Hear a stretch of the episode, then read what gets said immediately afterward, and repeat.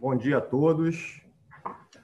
Uma satisfação muito grande recebê-los mais uma vez nesse curso virtual, que já é um, um, grande sucesso, não só no estado do Rio de Janeiro, mas acho que o país inteiro.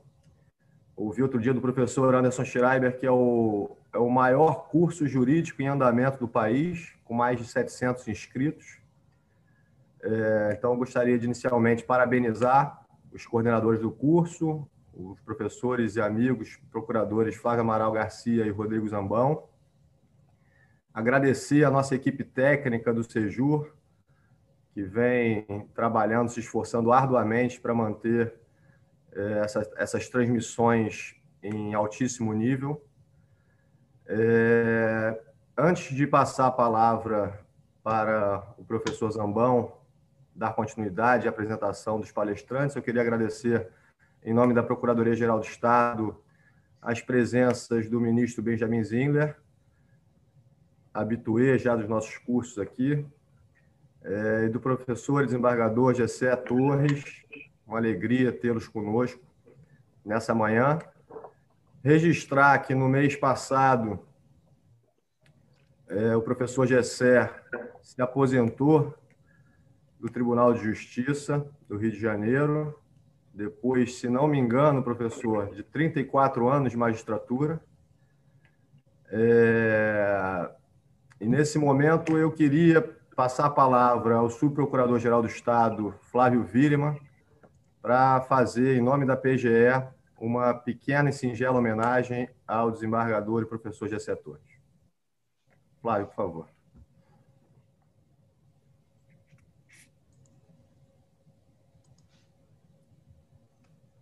Será que a conexão dele caiu?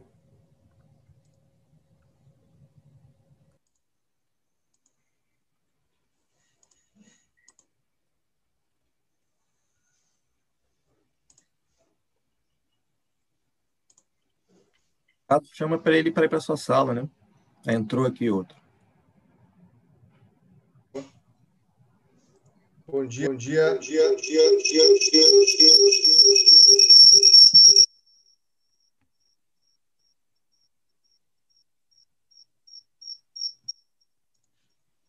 dia. dia a todos, bom dia a todos.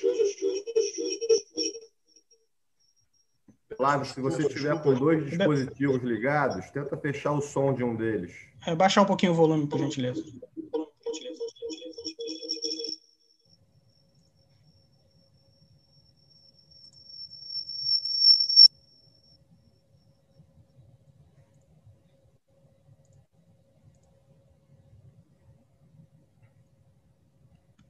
O final dos tempos, né? Agora sim. Consegue me ouvir, não? Agora sim. Eu não consigo ver ninguém. Estou ah, com um problema aqui de conexão, peço desculpas. Quero agradecer ao Procurador-Geral pela oportunidade de fazer essa saudação ao, ao professor, desembargador Gessé Torres, não sem antes cumprimentar a, a presença do ministro Benjamin Zimler, do, do Tribunal de Contas da União, uh, grande especialista no tema de licitações, contratos, controle do direito público em geral, e também agradecer a participação de todos que nos assistem uh, nesse curso organizado pelo Centro de Estudos Jurídicos da Procuradoria-Geral do Estado do Rio de Janeiro, mais especificamente pelo professores e procuradores Rodrigo Zambão e Flávia Amaral Garcia, uh, e pelo procurador Anderson Schreiber, que é o nosso procurador-chefe do Centro de Estudos, e, rapidamente, para que todos nós possamos ouvir os professores Gessé Torres e Benjamin Zimler, ah, não poderíamos deixar de fazer uma saudação ao desembargador Gessé Torres, recém-aposentado, como mencionou o procurador-geral Bruno Dubê, ah, que tem uma relação bastante próxima com a Procuradoria-Geral do Estado. Comigo, em particular, outro dia tive a oportunidade de gravar um vídeo saudando o desembargador Gessé e, mencionei que fui apresentado a obra do desembargador Gessé ainda na faculdade de Direito pelo meu querido professor, padrinho, saudoso Marco Juruena Vilela Souto, quando ah, recomendou o livro do desembargador Gessé como leitura obrigatória para os alunos da graduação, do trabalho acadêmico do desembargador Gessé Torres. Era e é uma referência para todos aqueles que trabalham com direito administrativo, com direito público. E mencionei na, no, no, no início da minha breve saudação que o desembargador Gessé tem uma relação muito especial com a Procuradoria-Geral do Estado. E por duas razões. Primeira, porque as decisões proferidas pelo desembargador Gessé, enquanto magistrado, sempre foram ah, verdadeiros nortes para a adoção de posicionamentos pela Procuradoria-Geral do Estado. O desembargador Gessé Torres ah, sempre foi um grande divisor de águas para a Procuradoria-Geral do Estado quando tinha que orientar juridicamente os órgãos da administração pública e os precedentes ah, oriundos do desembargador Gessé Torres sempre foram ah, guias para que as orientações da Procuradoria pudessem ter respaldo em posições do Tribunal de Justiça do Estado do Rio de Janeiro. Em segundo lugar, o desembargador Gessé Torres foi ah, membro da banca ah, de concursos públicos da Procuradoria, do meu concurso, sobretudo, ah, e tive a honra de ser examinado por ele, pelo professor Diogo, pelo professor Marcos Juruena, ah, dentre outros, e, e com isso, seus ensinamentos e suas orientações formaram e forjaram a carreira de muitos procuradores do Estado. Aqui, tenho certeza, o desembargador Gessé fez muitos amigos, ah, não só da sua área de atuação, o direito administrativo, mas da academia como um todo. Então, desembargador Gessé, para nós é uma honra recebê-lo mais uma vez na Procuradoria para ministrar esse curso que, tenho certeza, uh, será engrandecido na manhã de hoje pela exposição de Vossa Excelência e também pela exposição do ministro Benjamin Zimler. Agradecemos a presença do senhor e eu não me demorarei mais para uh, permitir que os alunos possam usufruir o maior tempo possível dos seus ensinamentos. Muito obrigado parabéns, e que tenham uh, vida longa na academia uh, e que não pare de trabalhar em prol do direito público. Muito obrigado. Gostaria de pedir, obrigado, Flávio. Gostaria de pedir para que todos os presentes na sala abrissem seus microfones para a gente aplaudir a carreira do professor Gessé Torres.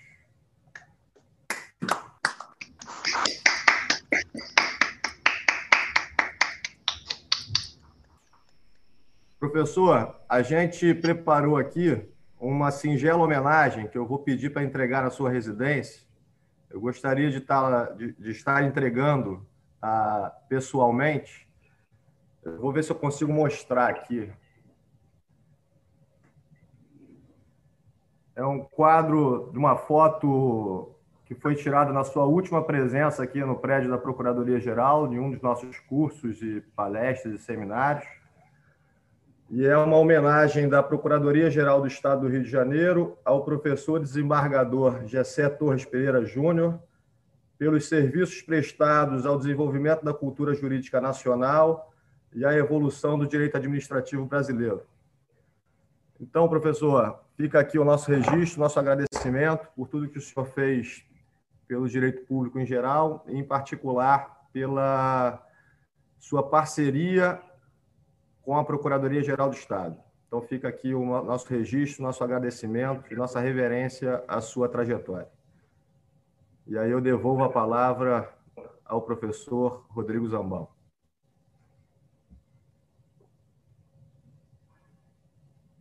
Bom dia a todos.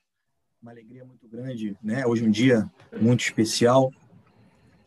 Nessa sexta aula do nosso curso de licitações sobre a nova lei de licitações e contratos, Queria deixar aqui meu abraço a todos os presentes é, e reforçar aqui todas as homenagens feitas ao desembargador Jessé Torres, grande referência para todos nós que lidamos com direito público, que lidamos com direito administrativo. Professor Jessé, muito obrigado por tudo. É, hoje é um dia especial, né? mais um dia estrelado aqui no nosso curso, na temática, trataremos hoje da temática da contratação direta e também da fase de habilitação à luz agora da Lei 14133 de 1 de abril de 2021. Daremos início com a apresentação com a exposição do ministro Benjamin Zimler, uh, cujo currículo é extenso e que eu vou lê-lo aqui para os senhores. O ministro Benjamin Zimler, que é ministro Tribunal de Contas da União desde 2001, onde ingressou no cargo de ministro substituto em 1998, por meio de concurso público de provas e títulos. Ocupou a presidência da Corte no biênio de 2011 e 2012. É mestre em Direito e Estado pela Universidade de Brasília, com vasta experiência em Direito Administrativo e Direito Constitucional. Graduado em Engenharia Elétrica, não menos pelo Instituto Militar de Engenharia e também em Direito pela UNB ministrou cursos e palestras em diversos institutos, tais como a Escola de Magistratura do Distrito Federal e Territórios, a Escola da Magistratura do Trabalho, Escola Superior do Ministério Público do Distrito Federal e Territórios, além de ser professor em programas de pós-graduação de instituições brasileiras públicas e privadas. É autor das obras Direito Administrativo e Controle, um livro que eu utilizava muito quando trabalhava com convênios na Casa Civil, o controle externo das concessões serviços públicos, das parcerias público-privadas, direito administrativo, política e direito, uma visão autopoética, processo administrativo no Tribunal de Contas da União, regime diferenciado de contratação, RDC, lei anticorrupção, uma visão do controle externo, dentre outras. Ministro, é uma honra tê-lo aqui. A palavra é com Vossa Excelência. Muito obrigado, bom dia a todos. É um grande prazer estar aqui na PGE, na Conjur, novamente, participando de um evento do, com essa magnitude, com essa grandeza e partilhando com amigos essa live. Em particular, menciono o enorme prazer de estar com o amigo Gessé, que é uma referência para mim. O, o Gesselli prefaciou meu primeiro livro na área de direito público, em que comecei a trabalhar com direito público, direito administrativo e controle, e a partir daí comecei a ter contato com um amigo, não só o contato pelos livros, porque com os livros eles já serviam como referência para votos, acórdãos do Tribunal de Contas da União. Acompanhei também Sua Excelência quando tomou a frente da licitação dificílima das urnas eletrônicas, né? Os problemas chegaram ao TCU e se já admirava o amigo Gessé, passei a admirá-lo muito mais, porque sempre fiquei feliz de estar na área do controle, né? E o professor Gessé era vidraça naquele momento, né? com todas as dúvidas, enormes dúvidas, uma licitação de elevadíssima complexidade que hoje sem dúvida que a justiça eleitoral brasileira se orgulha de ter as urnas eletrônicas, que são uma, um, um grande símbolo né, da agilidade, da celeridade das, dos nossos pleitos, das, das votações, uma marca da democracia brasileira. Bem, eu também fico feliz de compartilhar essa live com o professor Flávio Amaral Garcia, com o Rodrigo Zambão, o, o o nosso Flávio Willeman, o procurador Bruno do B, e todos os outros que eu não vou citar porque são muitos, amigos. Bem, falar pouco tempo sobre essa lei é um enorme desafio. Essa lei é, uma, é um desafio para todos nós. Né? Ter que estudá-la já é um desafio. Né? Ela é uma obra da democracia representativa brasileira, da, da influência da tecnoburocracia no, no âmbito dos representantes do povo, dos deputados e senadores é, só iniciados podem entender essa lei. Ela e na área de regime de execução de obras públicas, se a pessoa não for engenheira, vai ter enorme dificuldade de entender alguns dos dispositivos específicos. Ela, eu tive a oportunidade de acompanhar durante algum tempo no Senado eh, a elaboração da lei. O senador Bezerra sempre ia ao meu gabinete. Eu apenas pedia para que algumas conquistas do RDC pudessem ser preservadas na nova lei e dizia que ela deveria ter um cunho mais principiológico e menos analítico, como a 866. É, achava que deveríamos enveredar por uma aproximação entre o mundo das, da, o mundo das contratações tradicionais com recursos orçamentários e o mundo das concessões e permissões de serviços públicos, atrair para as obras para as contratações tradicionais, institutos que vinham dando certo no campo das concessões e permissões, atrair a iniciativa privada, a eficiência da iniciativa privada, delegar riscos para o setor privado, Bem, muitas dessas ideias permanecem na lei, que foi totalmente transformada na Câmara, passou a ser uma obra detalhadíssima, né? E, no fundo, eu me reconheço na lei, não porque eu tenha é, sido um ator do processo legislativo, não fui, mas eu me reconheço porque é, a jurisprudência do TCU foi incorporada de uma forma inacreditável na lei. A todo momento eu vejo ah, decisões que nós tivemos sobre pontos específicos da 866 que foram incorporadas à lei. É, muita coisa da via regulamentar em que, que nasceu eventualmente de acordos do TCU também foi incorporada à lei. E apesar de me sentir envaidecido em alguma medida, porque algumas dessas incorporações nasceram de acordos de minha relatoria, eu fico muito preocupado com isso, porque o direito ele se aperfeiçoa pelo, pelo sistema dedutivo e indutivo. Ou seja, a lei é uma norma geral, a partir daí, as prática, a prática administrativa, as decisões dos casos concretos no âmbito do Poder Judiciário, no âmbito do, do, da jurisdição de contas, elas vão na verdade, densificando o quadro jurídico e permitindo que, diante dos casos concretos, as melhores opções sejam tomadas. Não há como legislador antecipar as melhores opções, porque a realidade é muito dura, ela muda muito rapidamente, né? E se hoje parece que essas boas decisões do TCU deve, deveriam ser perenizadas, eu tenho dúvidas se isso, isso vai ocorrer daqui a um, dois anos. Bem, uh, eu tenho que reconhecer que o processo legislativo dessa lei foi sui generis. Ah, ah, a Secretaria do Ministério da Economia, que cuida da. que centralizou a tramitação e os vetos do presidente, abriu oportunidade, pelo menos no TCU, para mim, para que pudéssemos discutir algum, alguns dos vetos. Tínhamos dúvidas sobre algumas, alguns artigos que foram vetados. Óbvio que eu não tenho a menor condição de falar sobre isso, não é o tema, e, mas me preocupava, em particular, alguns artigos que mencionavam uma supremacia do Tribunal de Contas sobre os outros tribunais de contas. Isso foi vetado, a possibilidade do TCU, por meio de seus enunciados né, de súmula, poderem nortear as jurisprudências dos tribunais de contas estaduais. Isso foi retirado, isso era um problema muito grande, um prisma constitucional, e não me parecia, do ponto de vista prático, eficiente, eficaz. Uh, a lei dizia, foi vetada, que os tribunais de contas estaduais deveriam seguir as, a jurisprudência do TCU no que diz respeito a essa lei, mas poderiam eventualmente enveredar por caminhos diversos se houvesse justificativa. A pergunta que eu coloquei a, ao pessoal do, que estava centralizando a discussão no, no âmbito do, do presidente, da, do veto presidencial, era quem ia, afinal, é, avaliar as justificativas dos tribunais de contas que decidissem não seguir a jurisprudência do TCU. Era o próprio TCU? Isso poderia ser judicializado? Senhores, então o que tenderia a ser uma, uma, uma tentativa de pacificação de jurisprudência poderia, no fundo, ser uma fonte de controvérsias extraordinárias. Isso foi vetado e, por certo, me parece adequadamente vetado. Há muitas outras coisas que poderíamos falar. Mas o tema que me, me foi colocado é um tema específico que alude à contratação direta.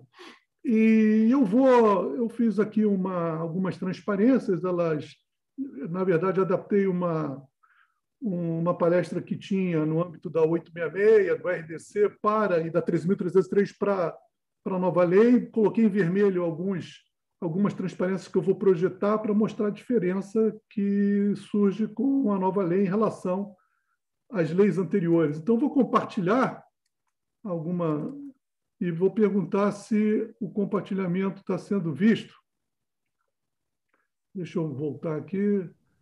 Na verdade, deixa eu primeiro. Peço desculpa aqui, tem que ir à origem. Está dando para ver para o compartilhamento? Estamos vendo, Estamos vendo.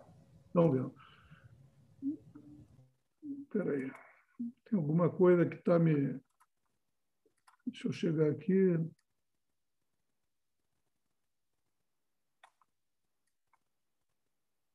Bem.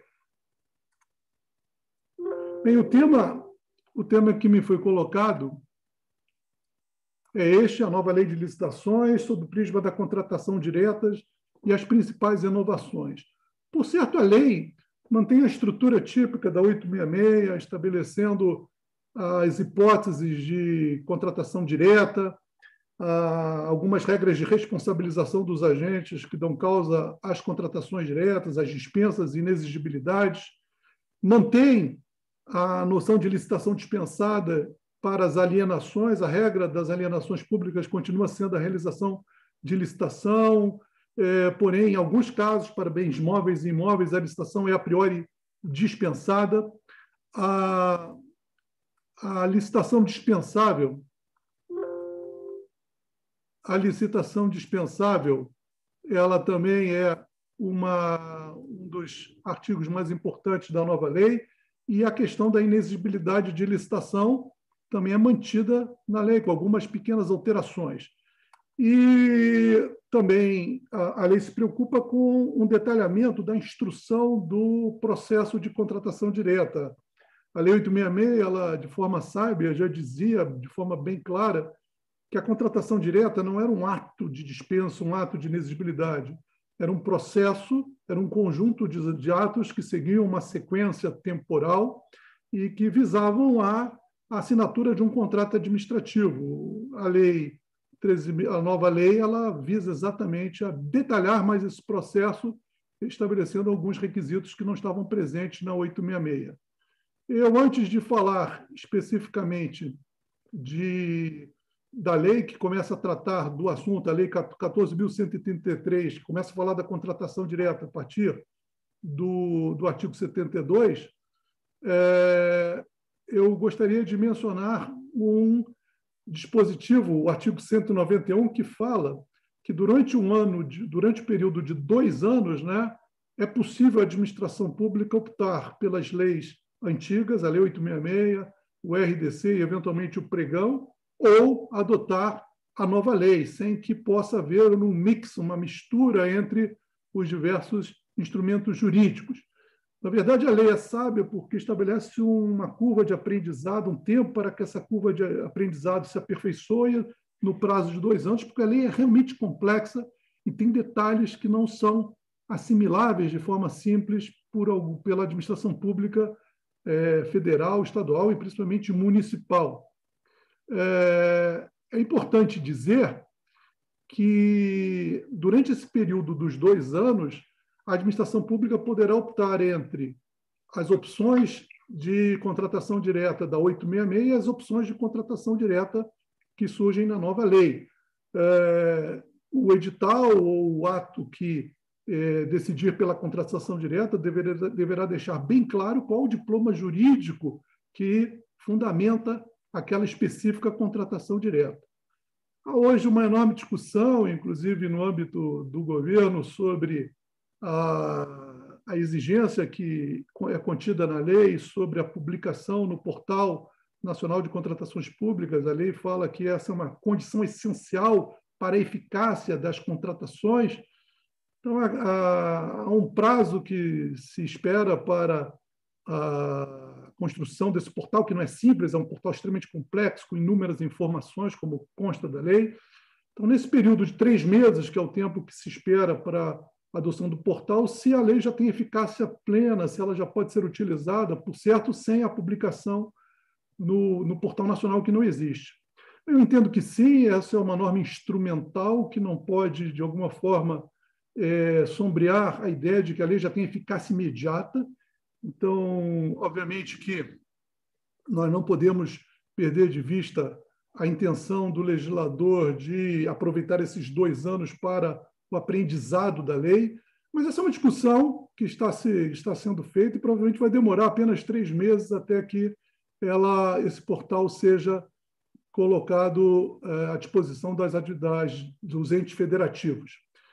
Bem, a, a contratação direta é importantíssima, ela é uma hipótese, às vezes, é, deixada num plano secundário, mas ela, no âmbito federal, ela tem uma importância extraordinária. Auditorias do TCU mostraram que algo como 50% das contratações feitas pelo Estado são feitas por meio de contratações diretas, aí incluindo, sem dúvida, as adesões à ata de registro de preços, que são, de uma forma não direta, imediata, mas de forma imediata, sem dúvida, uma hipótese de contratação direta também. Ah, é claro que a gente poderia discutir isso, mas o que eu quero mostrar aqui é que contratar diretamente é algo importantíssimo, é feito a todo momento pela administração pública e envolve valores vultosos da mesma ordem de grandeza das despesas precedidas do procedimento licitatório.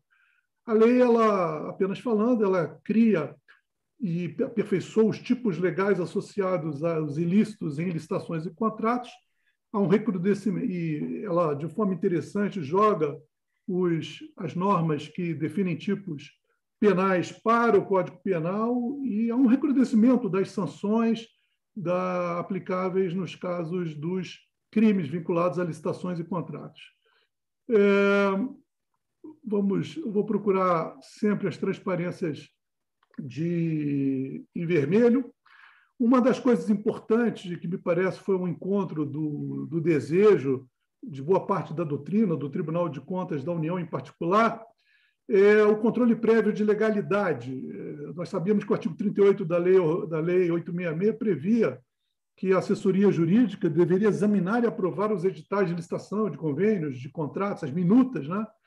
E não havia, de forma clara, na 866, um dispositivo que estabelecesse análise jurídica da assessoria é, em relação aos atos de contratação direta. Isso está bem claro na lei.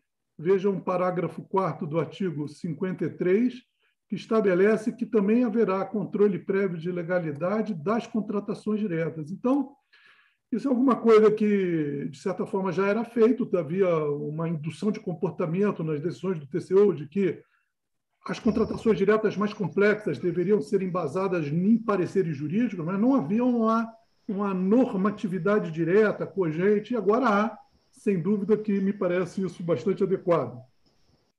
Também é incorporado na lei uma, uma, o que é feito na prática administrativa do Banco do Brasil, nas grandes estatais, quando elas eram regidas pela 866, agora são regidas pela 13.303, mas o fato de incomodava muito ao Banco do Brasil, em especial o fato de que todo edital de licitação deveria ser submetido à assessoria jurídica. Então, a lei incorporou mecanismos de eficientes que permitem é, que, em algumas hipóteses, a dispensa da análise jurídica, né? Para por eh, definidas em ato de autoridade jurídica máxima competente, né? É, quando houver também ajustes previamente padronizados, tal como estabelecia o TCU. Quando um edital era padronizado e era um dentre vários similares, não havia necessidade de análise de todos os editais, e sim apenas do edital mãe, do primeiro, e todos estariam é, de forma tácita analisados também. Bem, uh, isso já foi colocado. Eu vou tentar. É, as alienações de bens públicos são tratados no artigo 76 da Lei 14.183, da nova lei. Novamente, a regra é a necessidade de justificativa, a necessidade de demonstração do interesse público e a prévia avaliação, e me parece também uma manteve foram mantidos os requisitos da 866 e, eh, no caso de eh, alienação de bens imóveis, se o bem pertence à administração direta ou entidade autárquica fundacional, é necessária autorização legislativa, tal como previsto na 866. Eh, assim como na 866, né, há hipóteses em que a licitação é dispensada para a alienação de bens móveis e para a alienação dos bens imóveis.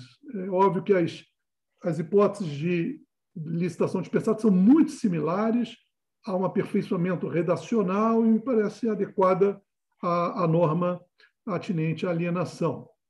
Bem, é, começamos a analisar alguns, algumas hipóteses de dispensa de licitação. É, aquela dicotomia entre dispensa e inexigibilidade é mantida. A inexigibilidade se dá quando há inviabilidade de competição, isso decorre de uma análise do mundo real, da situação de mercado, da impossibilidade de você ter mais de um produtor, de uma empresa capaz de fornecer o bem desejado pelo Estado, ou a, a uma ampliação das hipóteses de inexigibilidade de forma a atender reclames doutrinários e até a própria jurisprudência do Tribunal de Contas da União, nós vamos ver isso. E há também um rol bastante extenso de hipóteses de licitação dispensada. Na licitação dispensada, da licitação dispensável, como vocês sabem, há uma possibilidade fática de realização da licitação. A opção, entretanto, é jurídica, ou seja, no, balan no balanço dos bens jurídicos em jogo, é, cedem a impessoalidade, a eficiência e é dado primazia a outros valores jurídicos, como vida humana, como desenvolvimento tecnológico nacional, como a segurança nacional, e em função desses valores, nos casos concretos, se afasta o procedimento licitatório, mas isso não significa o afastamento do influxo, né, o não influxo dos princípios da impessoalidade, da eficiência, eles continuam incidindo, obviamente, de uma forma menos incisiva, como no campo das licitações, e se dá, então, a realização de um processo de contratação direta, mais simples, em regra mais rápido, do que o processo de licitação. E o rol de, de hipóteses de licitação dispensável é um rol números clausos, continua essa tese, me parece absolutamente mantida. E vamos falar aqui de alguns, algumas das hipóteses que são mantidas, no, que são arroladas no artigo 75 da Lei 14.133. Contratações diretas de baixo valor, uh, os valores são de 100 mil e 50 mil, 100 mil para obras e serviços de engenharia, 50 mil para outros serviços e compras. E esses valores podem dobrar no caso de consórcios, de entidades catalogadas como agências executivas. Uh, esse valor subiu, por certo, não é um valor simples de ser deduzido, qual é o valor a partir do qual, do ponto de vista da economicidade, se justifica a não realização da licitação. A ideia é que o custo da licitação pode ser superior à vantajosidade trazida pelo próprio procedimento licitatório.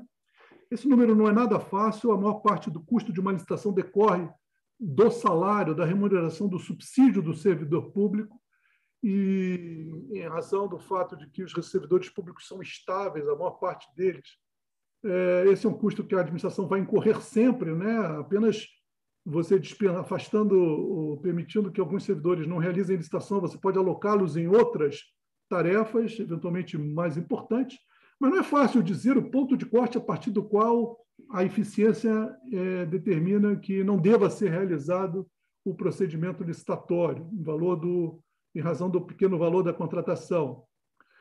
Ah, o, aqui a lei tenta ensinar, ela é muito analítica, ela realmente tem uma pretensão de quase estabelecer regras doutrinárias, né? então ela fala, ensina a forma pela qual os valores de 50 e 100 mil devem ser calculados, apropriados, a ideia é sempre extrair esse valor do, do, do, somatório do que for despendido no exercício financeiro, sempre incentivar o planejamento geral, o planejamento da demanda global do órgão na, no exercício financeiro e tentar evitar o fracionamento de despesa.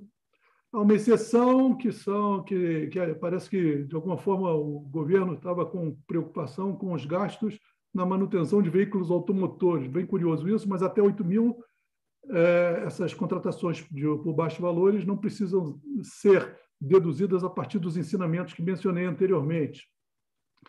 Ah, as contratações elas devem ser é, é, criado um sistema algo próximo da cotação eletrônica que na esfera federal é o tipo de procedimento adotado para as contratações por baixo valor na, na cotação eletrônica, que não ganha esse nome na lei, mas o aviso é, dado pela administração pública em site eletrônico oficial de que o Estado quer comprar, quer contratar por baixo valor e espera por três, por três dias úteis a manifestação de interesse da, da, da administração e obter propostas adicionais.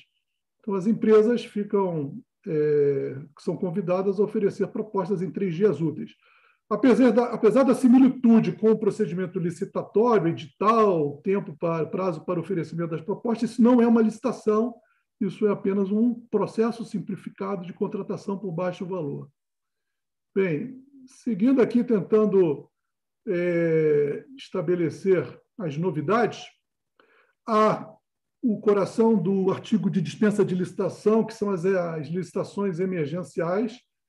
A redação do artigo 75, inciso 8 da nova lei é muito parecida com a, o antigo dispositivo do artigo 24 da Lei 866, que vocês conhecem. A ideia é sempre é, estabelecer a tutela de bens jurídicos importantes como vida humana, patrimônio público, patrimônio privado, em situações de risco iminente, onde a administração pública tem que atuar de forma absolutamente rápida. É, esse dispositivo poderia ter sido melhorado, ele continua, para mim, é, não abarcando todas as possibilidades das contratações emergenciais, porém, algumas alterações. Na, na, na Lei 866 é estabelecido que uh, essa contratação emergencial teria um prazo de 180 dias né, para obras e serviços que possam ser concluídas, né, só podem ser contratadas emergencialmente obras e serviços, parcelas, que possam ser concluídas no prazo de 180 dias, aqui virou um ano, e, novamente, vem a vedação, a prorrogação dos contratos e a recontratação da empresa já contratada. Isso é uma novidade da lei. Ah, o problema aqui está sempre no fato de que a lei, o legislador, parte do pressuposto de que há uma solução transitória no caso das contratações emergenciais que deve ser implementada pelo Estado. Eh, e essa contratação emergencial deve ser apenas para os bens necessários para fazer frente à emergência ou as obras e serviços que também façam frente à emergência. O problema é que, nos casos mais importantes de contratações emergenciais, em que eu fui relator no TCU, casos das chuvas torrenciais lá em Pernambuco, no Rio de Janeiro, em Petrópolis, Friburgo, isso já há bastante tempo, eh, o que se verificou é que, em vez de uma solução transitória, os governos optaram por soluções definitivas e deram essas soluções definitivas o caráter de contratações emergenciais. E essas soluções definitivas necessitavam de mais de 180 dias, necessitavam, em regra, de prorrogação dos contratos. E há uma, uma jurisprudência torrencial do TCU relativizando tanto os 180 dias quanto a vedação da prorrogação, em razão da necessidade de você ter não uma situação transitória, mas sim uma solução definitiva. Um prédio da prefeitura foi destruído, não vou construir um barraco para depois construir um prédio. Vamos construir logo o prédio. Uma ponte foi derrubada, não há por que construir uma ponte provisória para depois construir uma nova ponte. Bem, essa questão não foi resolvida, lamentavelmente, e, e tenho dúvidas quanto à adequação desse dispositivo, mas não vai impedir que a jurisprudência possa se permitir que a interpretação literal possa relativizada buscando-se uma interpretação teleológica, a defesa dos bens jurídicos que estão realmente em jogo.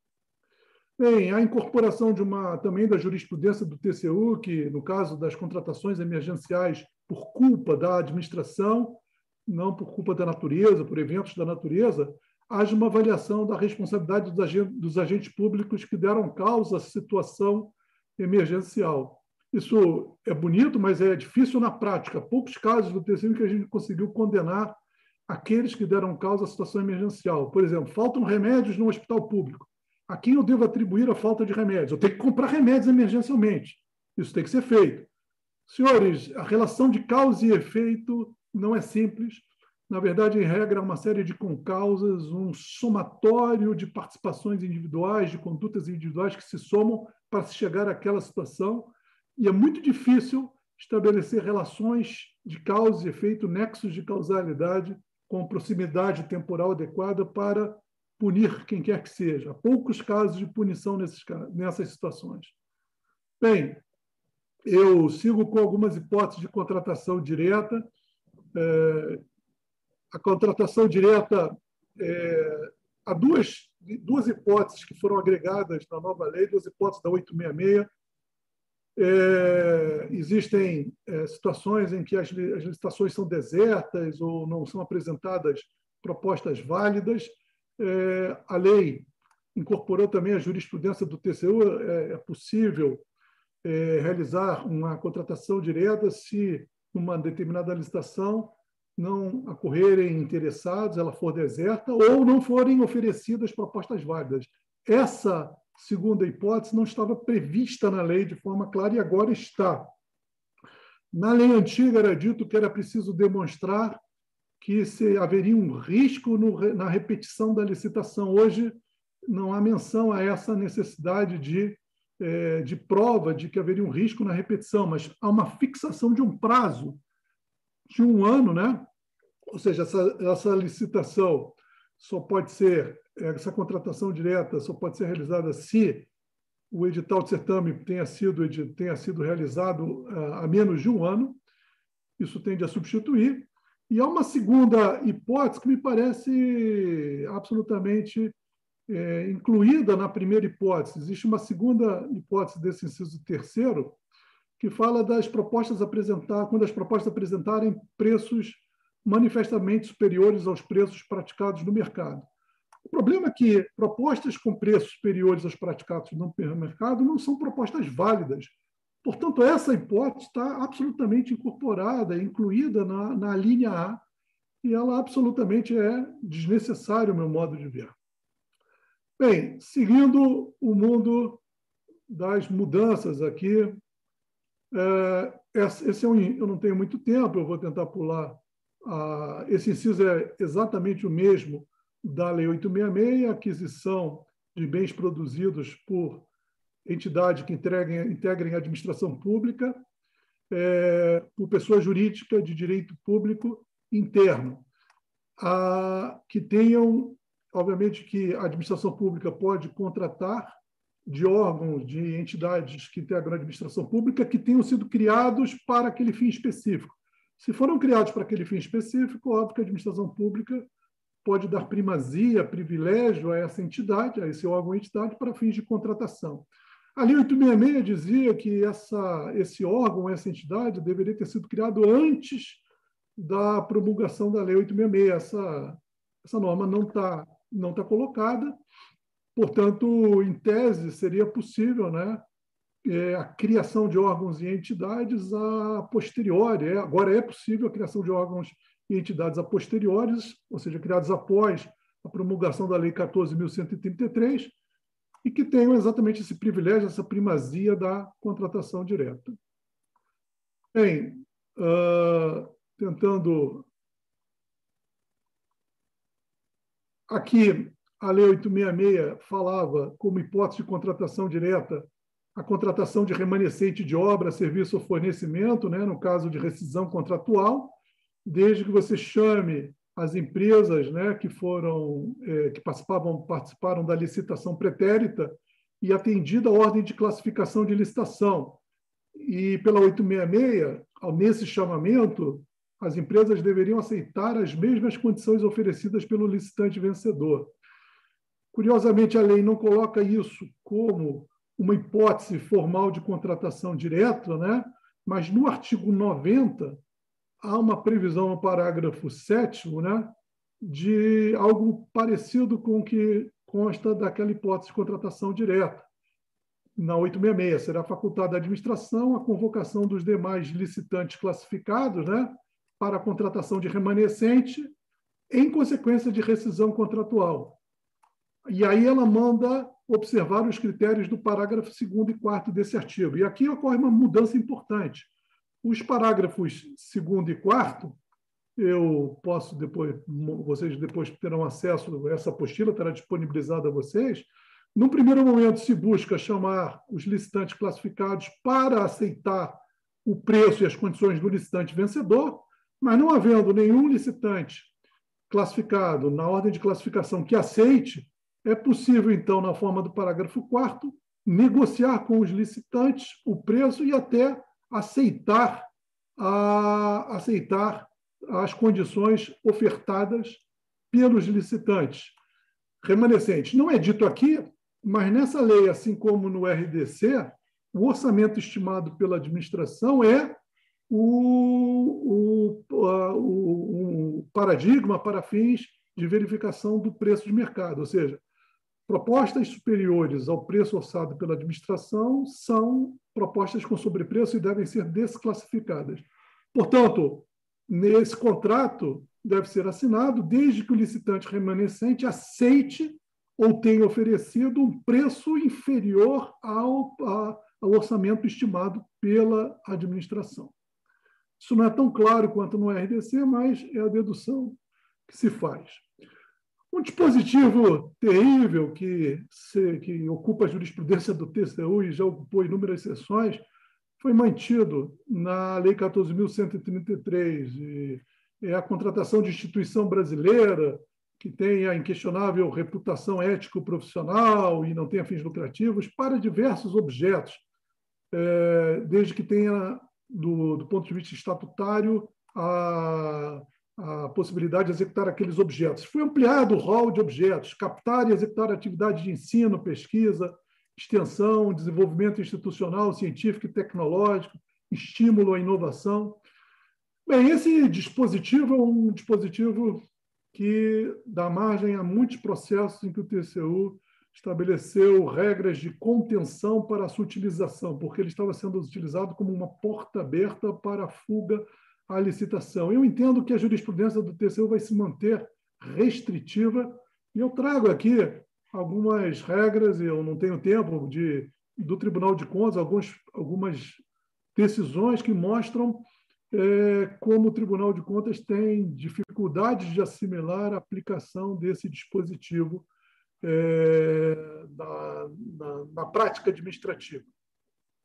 É, a gente teve uma experiência muito ruim em que quase todos os tipos de serviços foram contratados sem licitação com base nesse dispositivo, mesmo serviços de manutenção, serviços de terceirização. A, a ideia do TCU foi sempre estabelecer o caráter excepcional desse dispositivo, a ideia de contratar para desenvolver institucionalmente o órgão, a entidade, o tribunal exige que é, esse, esse contrato seja é, aperfeiçoado de uma forma objetiva, que haja um produto que possa ser prestado, que seja palpável, que seja ferido, que possa ser parametrizado, ou seja, que não sejam consultorias genéricas abertas, que não, não se submetem a nenhum tipo de controle. Bem, indo para a inexigibilidade, a inexigibilidade foi ampliada, senhores. O, a, vocês conhecem que há três exemplos que a lei estabelece, no antigo artigo 25, a lei 866, uh, o caput do artigo 74, similar ao do artigo 25, é, é idêntico, é inexigível a licitação quando inviável a competição, em especial nos casos de, ou seja, assim como na 866, as hipóteses de inexigibilidade são exemplos, exemplos de situações de viabilidade de competição.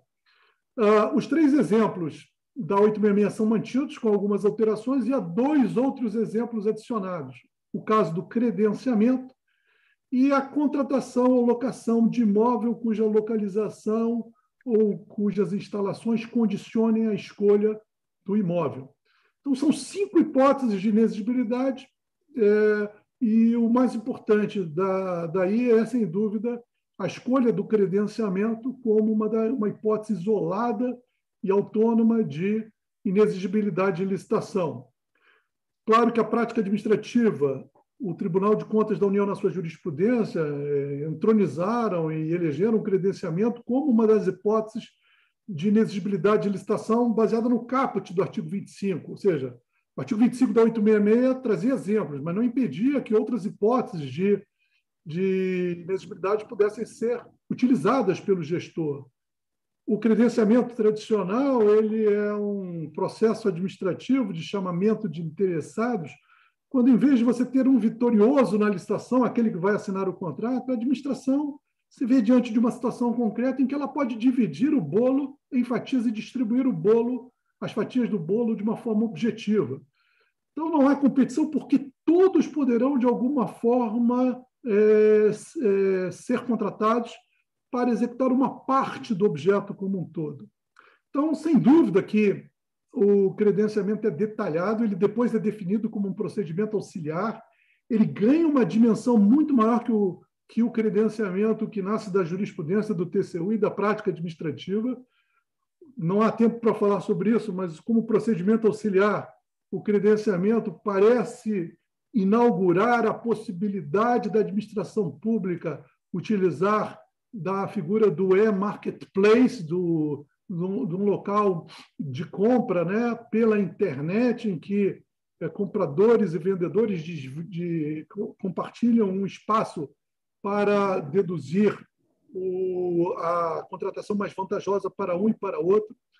Reparem que há, o, hoje, na vida privada nossa, nós usamos esses, é, esses aplicativos da internet para fazer as nossas compras diárias. Nós compramos é, Mercado Livre, Submarino, são exemplos de espaços na internet onde a um encontro e uma tentativa de se buscar o encontro entre oferta e procura, entre comprador e vendedor.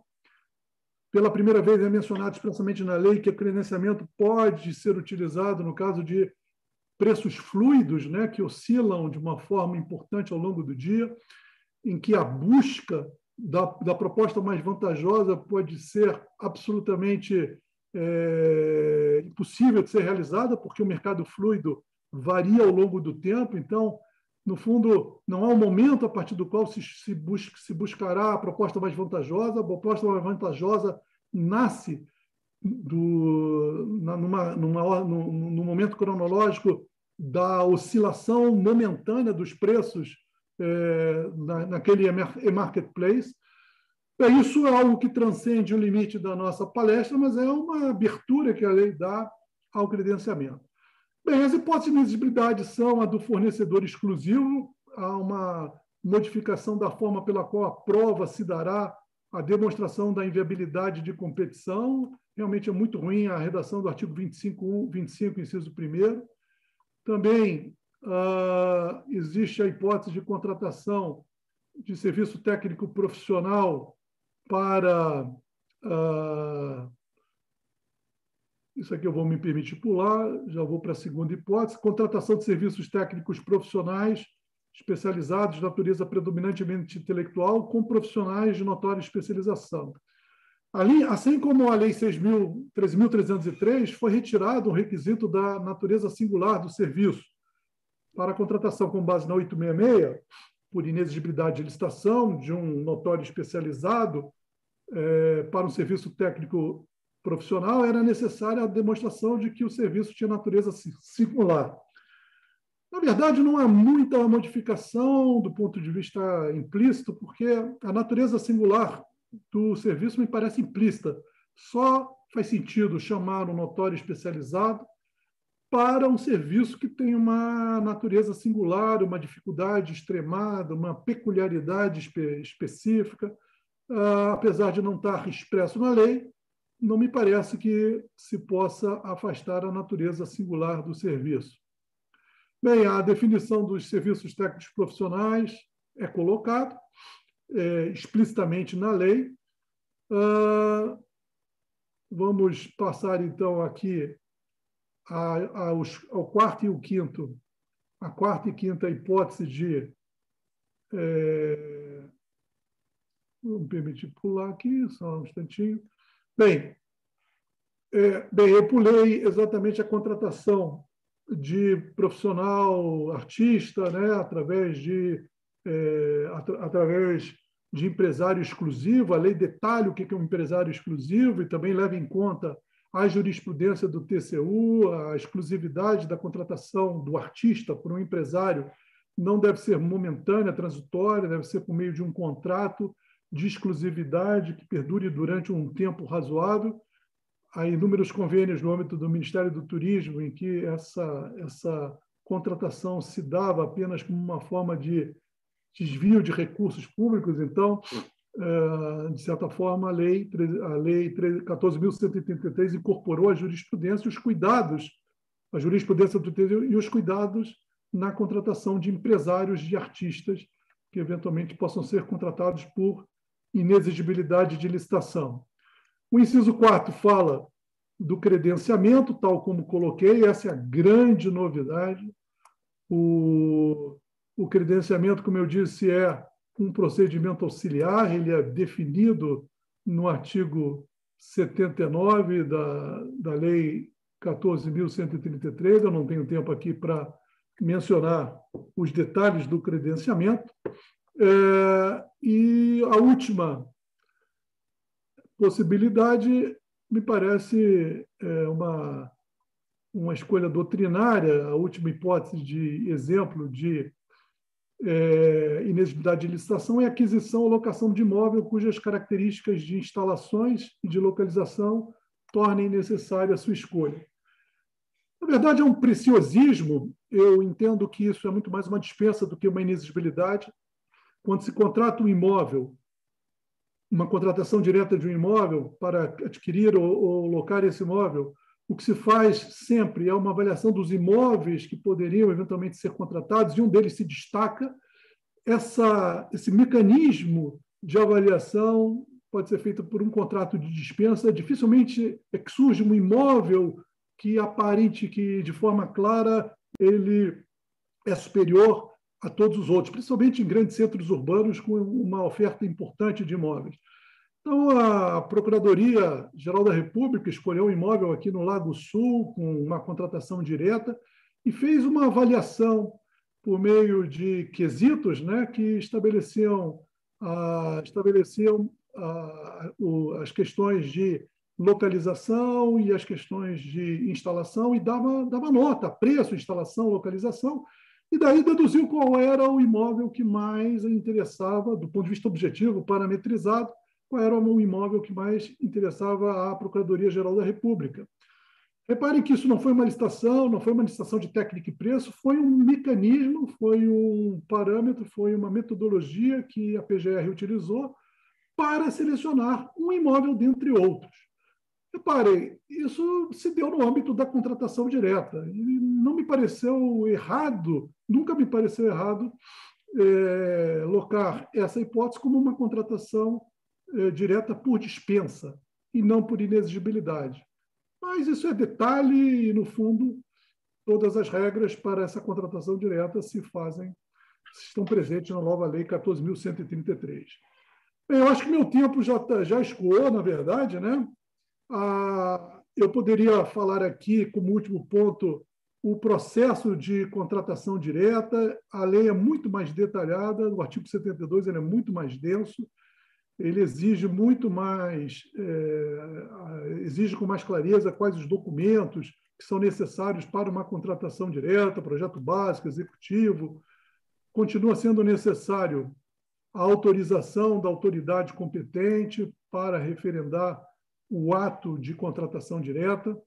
Ah, e, portanto, quanto a esses aspectos, não há muita diferença. Apenas, eu acho que a lei deixou para a regulamentação os prazos para a ratificação pela autoridade competente e o prazo também para a publicação. A Lei 866 estabelecia prazos de três dias, cinco dias, e isso ficou para a regulamentação. Senhores, ah, esse é um quadro muito rápido do que a nova lei nos reserva para as contratações diretas. Não há grandes alterações em relação ao 866. Esse é um dos, dos, dos pontos, dos tópicos menos alterado pelo legislador.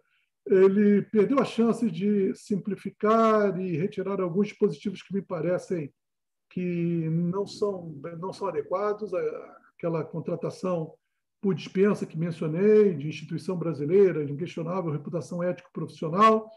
Ah, há alguns problemas tópicos que foram mencionados, porém, há nisso tudo uma, a grande conquista da, desse tópico de contratação direta é a revelação do credenciamento como um novo instituto com uma possibilidade de ser utilizado em hipóteses bastante amplificadas, em hipóteses que nós não tínhamos pensado. E permitir que a administração pública comece a pensar na utilização dos marketplaces, né, da, desses espaços de internet, onde as contratações públicas poderão se dar pelo encontro da, da, das regras de oferta e, da, e de procura. Isso exige uma regulamentação importante, mas é algo a se pensar, é algo que inexoravelmente a administração pública deve se encaminhar. Eu recomendo uma leitura de um artigo do, do amigo Rony Charles, que, e, sobre o e-marketplace na administração pública com o advento da nova lei. Me parece muito interessante e me parece o um norte para o, o, gestor público e para o nós do controle da administração pública para que possamos assimilar essas inovações que provavelmente vêm por aí. Senhores, era o que eu tinha a falar, me coloco à disposição dos senhores para qualquer indagação, qualquer discussão que seja necessária. Ministro, queria deixar aqui meu agradecimento pela brilhante exposição, uma exposição profunda, didática, objetiva, eu diria crítica e também pragmática a respeito da nova lei. Destaco aqui as considerações de Vossa Excelência sobre o artigo, sobre o veto, né, o artigo 172 da lei, que, sem sombra de dúvidas, era um dispositivo que, na versão original da lei, né, trazia algumas perplexidades. Eu acho que o veto ao dispositivo veio ah, em boa hora. Ah, destaco aqui também as considerações sobre regra de transição. Esse é um tema que nos preocupa muito aqui na advocacia pública, porque em breve já passaremos a receber consultas sobre a aplicação da nova lei. Nós temos uma preocupação a respeito da coerência né, na, na, na ação administrativa, essa aplicação simultânea de dois regimes gerais, é, mas parece que a intenção do legislador, efetivamente, para o bem ou para o mal, foi a de permitir né, a aplicação, a convivência nesses dois anos de dois regimes jurídicos.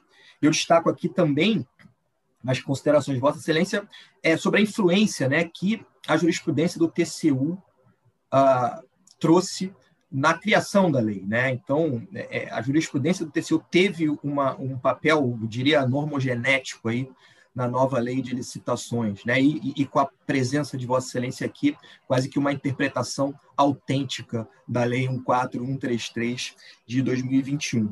E, por fim, muito interessante, muito importante, né, as considerações trazidas sobre o papel que o credenciamento pode ter na utilização do, do marketplace pela administração pública e é um canal de abertura né, da nova lei para exigências da modernidade, para de, demandas que naturalmente surgirão ao longo do tempo.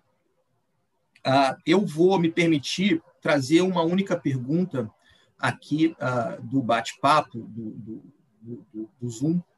Uh, deixa eu achar. Uh, a pergunta é, ministro, no entendimento de Vossa Excelência, se casos de contratação de Câmara Arbitral pela administração pública seriam enquadrados na inexigibilidade de licitação. Se isso poderia ser tratado à luz da inexigibilidade ou à luz, talvez, de um credenciamento foi a pergunta, salvo engano, da professora Cristiane Stropa. Bem, é... essa é uma pergunta difícil. Eu não tenho conhecimento do funcionamento de câmaras arbitrais, mas a ideia de inexigibilidade é sempre uma ideia aberta às hipóteses fáticas. O, os cinco exemplos que a lei tra traz são exemplos, mas é importante que a inexigibilidade de licitação esteja associada à inviabilidade de competição, que se dá de forma simples, quando nós não conseguimos definir de uma forma clara o objeto, né? O, e, e, eventualmente, quando não há, só há um fornecedor capaz de fornecer o objeto pretendido pela administração, quando nós não podemos parametrizar a forma pela qual extrairemos a vantajosidade do, do objeto, e, então, são essas as situações. E, e também o credenciamento está vinculado, geralmente, de forma simples, às hipóteses em que você tem inúmeras empresas ou instituições capazes de fornecer o bem pretendido pelo Estado numa certa igualdade de situações em que um preço mais ou menos é, é estabelecido de forma é, similar para cada uma das hipóteses, você tem uma referência de preços que possa balizar a contratação. Bem, eu não saberia falar sobre câmaras arbitrais, mas se essas questões e se esses requisitos estiverem presentes na contratação das câmaras arbitrais, sim, será possível. Também há o, a hipótese dos serviços técnicos profissionais de natureza predominantemente intelectual. Reparem que a, a lei fixa um rol de serviços técnicos profissionais, mas esse rol é sempre exemplificativo, não é como imaginar que, o, que um serviço de natureza profissional, de, com características predominantemente intelectuais, não possa, não possa surgir para crescer essa, essa lista. Então, não conhecendo o funcionamento das câmaras arbitrais em detalhe, eu diria: ó, esse é o espectro de análise que temos que fazer. Se houver, uh, se houver a subsunção do fato à norma, as normas de inexigibilidade, sem dúvida que a contratação poderá se dar por, por inexigibilidade de licitação. Ministro, muito obrigado. Queria mais uma vez agradecer a disponibilidade de Vossa Excelência contribuir com o nosso curso de licitações e contratos. Foi uma honra muito grande poder aprender com Vossa Excelência hoje e passo a palavra para o meu querido amigo e colega Flávio Amaral Garcia. A todos, é mais uma vez uma enorme satisfação é, estar aqui no nosso sexto, nossa sexta sessão do, do curso de licitações e contratos. Lembrando que essa sexta sessão é, ministro Benjamin, professor Gessé, é, é que inaugura já com a nova lei. Até então, é o nosso curso ainda, ainda se referia ao projeto de lei. É, Vossas Excelências foram brindadas aí com a, já com, com, a, com a edição da lei nesse, nesse, nesse dia de hoje, na 14.133. Uma enorme honra, uma enorme satisfação, tanto o ministro Benjamin como o professor Gessé Torres são parceiros da Procuradoria-Geral do Estado como nosso querido Bruno Dubê já tinha dito no, no início da, da, fala dele. É uma honra, uma satisfação. Agradecer, ministro Benjamin, pela sua excepcional exposição, é, que nos deu muita clareza sobre as principais questões é, que, que vão gravitar em torno da contratação direta. Né? A minha percepção converge com a de Vossa Excelência, que, na verdade, a lei, nesse ponto, não foi disruptiva, né? a lei ainda é, se aproveitou das categorias jurídicas tradicionais da dispensa, da inegibilidade, portanto, quem está familiarizado com essa legislação não sentirá muita diferença, já que é, é, foram pontuais as, as modificações. Pegando só uma carona aqui nessa sua última resposta é, em relação às câmaras arbitrais, eu lembro que tem, é, é, no, no, seio dos entes federativos, tem prevalecido o entendimento de que as câmaras arbitrais, é, tanto aqui no estado do Rio de Janeiro, quanto São Paulo, a própria União, tem feito uma espécie de cadastramento prévio das câmaras arbitrais a partir de determinados requisitos que são fixados de modo objetivo e numa premissa de consensualidade, é uma vez cadastradas aquelas câmaras, é, é, permite-se que o próprio contratado faça a escolha da Câmara Arbitral dentre os credenciados. Então, eu acredito que, que a resposta de Vossa Excelência tá, tá, converge exatamente com o que vem acontecendo na prática, uma espécie de, de cadastramento, credenciamento, é que viabiliza, a partir de determinados requisitos mínimos, é que determinadas câmaras arbitrais possam é, é ser contratadas por inegibilidade. Não faria, de fato, sentido é, cogitar de licitação é, para esse tipo de, de, de, contratação, o que é diferente da, da, da, de árbitros. Os árbitros não são contratados da administração né, por conta da, de uma relação de fidúcia, é, aí não, sequer acho que daria para falar em, em, em. Então, agradecer mais uma vez, ministro, é, pela sua presença, uma honra é, para nós tê-lo aqui. É, e passar a palavra para o meu querido amigo, meu querido mestre, meu querido Flávio, professor. Flávio, posso, só pedir, posso só pedir perdão ao professor Gessé Torres? Eu vou ter que me ausentar, né? Eu tenho uma audiência aqui telepresencial, então só mandar um grande abraço, dizer que eu não vou poder estar presente ah, e gostaria muito de ouvi-lo, mas o dever me chama, desembargador. Um grande abraço, hein? Grande abraço, prazer em ver. Grande abraço, ministro. Um abraço, obrigado e, e, e, na sequência, passar a palavra para o meu querido amigo, mestre, referência, professor de Direito, Direito Administrativo de Assé Torres, que agora é, é, se aposenta no Tribunal de Justiça, mas continua é, ativo é, no mundo da academia, no direito administrativo, no direito público em geral, passando as, os seus ensinamentos, as suas lições. É, é, fico muito feliz com a iniciativa da Procuradoria-Geral do Estado, do, do, dos meus queridos amigos Bruno e Flávio Illiman, em, em homenageá-lo, professor Gessé. É, Sinta-se em casa, é, a palavra é sua. Muito bem, estou em casa. É como me sinto. E não poderia deixar de agradecer muitíssimo as referências é, um tanto exageradas né, dos meus amigos Flávio Williman, é, Bruno de B, Rodrigo Zambão, ministro Zemler, Agora você, Flávio, é esta meu este meu passado de 37 anos de exercício da magistratura de carreira e mais de 40 anos de exercício é, do magistério no direito público brasileiro, sobretudo através das escolas públicas, né, de formação de magistrados, da, da AGU mesmo, enfim, o que da Fundação Getúlio Vargas, o que me, é, me deixou sempre é, defrontado com um sentimento de profunda gratidão e de humildade diante dos desafios que fui encontrando ao longo desse tempo, é, vencidos alguns, superados outros e nem tanto ainda uns terceiros que ainda estão aí pendentes na minha vida. Mas é, é um reconhecimento que os meus esforços recebem é, mais por conta da amizade de todos esses que mencionei do que propriamente a méritos que possa ter. Agradeço muito a todos. Esse retrato o Bruno, eu preciso recebê-lo porque eu tenho aqui um espacinho na minha biblioteca em que eu estou acumulando esses troféus eh, reunidos ao longo da minha vida profissional. Então, haverá um espacinho para esse retrato. Não sei se a minha neta, os meus netos vão apreciar muito, é, o, o vô está ficando idoso, mas, de qualquer maneira, é, é, é uma feliz recordação dessa relação tão especial que, durante tantos anos, temos mantido é, com a Procuradoria-Geral do Estado. Muito bem. O nosso tema é habilitação, o que mudou.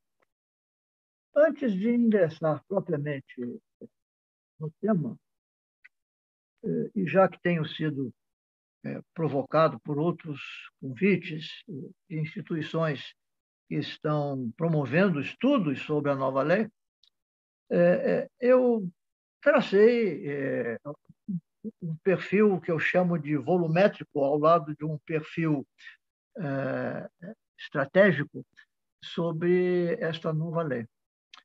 E para que eu possa encaixar cada, cada um dos subtemas decorrentes da nova lei dentro desses perfis, é que eu me animei a estabelecê-los. Esse perfil volumétrico da Lei 4.133 é, nos indica que é uma lei muito extensa, volumosa de palavras. São mais de 40 mil palavras, meus amigos. Mais de 1.400 normas, se nós somarmos os artigos, os parágrafos, os incisos e as alíneas. É uma lei extremamente é, é, desafiante na sua hermenêutica, na sua interpretação, já em razão do seu volume. É muita coisa para se ler entender, coordenar, comparar, integrar e harmonizar. Mais de 40 mil palavras, mais de 1.400 normas. Isso é mais do dobro do que nós tínhamos na Lei 8666. E se vocês, eh, então, eh, eh, forem aplicar na prática aquela disposição final da nova lei, que admite que durante dois anos, né, no prazo da vacácio, é, a administração poderá escolher licitação por licitação, de acordo com o que estabeleça no respectivo edital, é, que aquela licitação seja regida pela legislação 8666 é, ou pela licitação ou pela lei 4.173, imaginem o domínio que os agentes públicos, sobretudo a advocacia pública, terá de ter desenvolver e ter sobre este conjunto normativo extensíssimo. É, é, é um código. Né? É, na verdade, nós estamos diante de um código de, de normas, é, de princípios e normas sobre as contratações da administração pública brasileira. É, isto não é propriamente uma grande novidade quanto à, à vocação que o direito brasileiro sempre teve de se preocupar com a expedição de normas sobre os, os contratos do Estado. Eu fiz essa breve anotação para também deixar isso claro. A primeira norma é, sobre este assunto na gestão pública brasileira, ainda ao tempo do Segundo Império, data de 1862, foi o decreto 2926, que regulamentava as arrematações dos serviços a cargo do Ministério da Agricultura, Comércio e Obras Públicas. Então, é, é, é, verificando a, a, sucessiva edição de normas a partir de 1862 até a Constituição de 1988, ou seja, ao longo de 126 anos de regulamentos e leis acerca de estações de contratos, eu cheguei à conclusão que o Brasil conhece uma nova normatização sobre as solicitações de contratações a cada 14 anos. A, a regulamentação mais longeva que nós tivemos é exatamente esta é, da Lei 8666, que é, durou 28 anos e pode durar ainda mais dois, né? dependendo de como a administração é, verifique é, sobre a conveniência da aplicação da lei antiga ou da lei nova nesses próximos dois anos. É, então, meus amigos, isto sempre representou não apenas uma grande, uma grande hesitação, talvez, das nossas administrações é, para tentar é, prevenir e coibir desvios de conduta, né? contratações indevidas ou, excessivamente caras para os cofres públicos, como também se devia a uma certa um certo confronto permanente de interesses corporativos. A imprensa publicou no dia 25 de março, um pouquinho antes, então, de termos a, a edição da Lei 4.133, é, publicou um artigo firmado por um empresário e conselheiro vitalício do Clube de Engenharia, em que ele examinava é, a, o aspecto do seguro-garantia é, na lei que estava por vir, né? tendo diante de si o projeto. E dizia este engenheiro: as seguradoras brasileiras que operam seguro-garantia são de porte pequeno e médio. As grandes não se interessam por tal ramo. Mas um mercado turbinado para 30% do valor das obras seria muito atraente para as seguradoras e bancos estrangeiros que operam em performance bonds. Seria também uma isca apetitosa para atrair para as obras públicas e privadas de grande porte as construtoras daqueles países que mantêm laços com megas seguradoras e bancos. A maioria das construtoras brasileiras e as entidades que defendem a engenharia nacional desejam que o presidente Bolsonaro vete tais dispositivos. Seria possível, então, discutir regras para assegurar a boa execução das obras públicas, com segurança para os contratantes, mas sem artifícios que prejudicam as empresas brasileiras. É, o artigo é bem mais extenso, apenas vi um pequeno trecho para é, é, demonstrar é, esta referência né? É, a, a, conflito de interesses corporativos, inclusive opondo brasileira, empresas brasileiras a empresas internacionais e quanto aos interesses de contratar com o Estado. É, por esse conjunto, né, é, eu estou aqui a lhes traçar de forma muito breve, é que é, fica para os interessados na matéria, como eu, que trato disso há tantos anos na minha carreira, é, que é difícil nós termos, nós chegarmos a uma legislação que possa é, receber só elogios. Não, isso não vai acontecer nós sempre teremos eh, normas, por mais extensas e complexas que sejam, eh, desafiando interpretações, eh, interesses conflitantes, os cuidados que os gestores públicos devem ter na aplicação dessas normas. isso será uma, uma rotina. Tem sido e continuará sendo, a meu ver. E com esta lei nova, 4.133, não será diferente. É, fiz também, é, além desse perfil volumétrico, é, um perfil é, do tom, né, do tom é, pretensamente científico, técnico, que a lei possa haver adotado. E, ou seja, um perfil caracteriológico do ponto de vista do direito administrativo. E destaco que algumas palavras seriam representativas deste perfil caracteriológico. Essas palavras seriam referências é, intensas, mais ou menos profundas e cambiantes, porque, como é próprio é, dessas áreas, estão em permanente mudança. Essas palavras seriam tecnologia, é, eficiência, repressão penal, discricionariedade administrativa é, e diálogo, administração dialógica. A tecnologia, vocês notaram, o ministro Zimmer fez referência a várias é, modernidades que a lei nos traz já nas contratações diretas.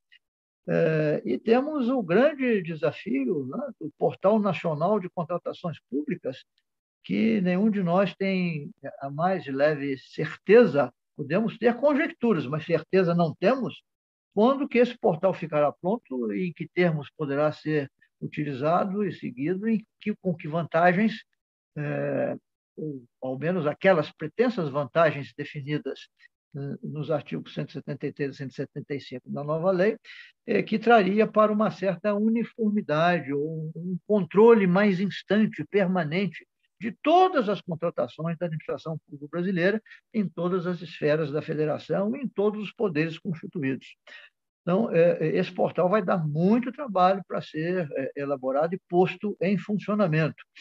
E, e também tem ouvido digressões acerca da natureza destas normas que instituem o Portal Nacional de Contratações Públicas. Teriam natureza geral, não geral, ou seja, se tem natureza geral à vista daquele dispositivo da Constituição da República, artigo 22, é, se tem natureza geral, se é obrigatório para todos os estados e municípios, todos os entes públicos integrantes da federação é, fazerem uso desse portal, remeterem a, todos os dados das suas para esse portal, é, obrigatoriamente, né, sob pena de estarem violando uma disposição constitucional e legal, ou não, se não seria, é, se seria uma norma não geral, isso seria apenas exigível da administração é, federal, o que, é, por hora, está me parecendo é que nós estamos diante de uma norma geral, e mais dia menos dia temos que é, esperar que esse portal venha com todas as, as capacitações e habilitações que estão previstas nesses artigos é, da nova lei. É, então, isso do ponto de vista da, da tecnologia, esta é uma boa ilustração. Do ponto de vista da eficiência, é, da, está muito associada a, a, a, um alto teor de discricionariedade que a redação é, da lei está adotando ao entregar aos agentes públicos aqueles espaços de opção, de definição, de decisão. É, em grande número, em grande número. É, até já tenho sugerido a colegas e amigos interessados no tema que usem aquelas técnicas de, computação é, para levantarem a, a, a, incidência com que aparecem repetidamente no texto é, o devidamente justificado, o a critério da administração, o, o preferencialmente. Quer dizer, cada vez que a norma é, usa um advérbio ou, ou, usa esse critério ou este, esse, essa justificativa que se espera este motivo que a norma espera que o administrador decline qual seja, ela está, evidentemente, como todos sabemos, a criar espaços a serem preenchidos com um teor de descrição por parte da autoridade competente.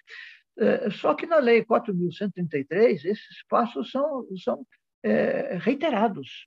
Há muitos dispositivos fazendo uso de advérbios, de motivação, é, de a critério da administração, preferencialmente, a fortemente indicar que abriu é, caminho mais intenso, mais numeroso, é, para que a administração é, se ponha a, a fazer escolhas.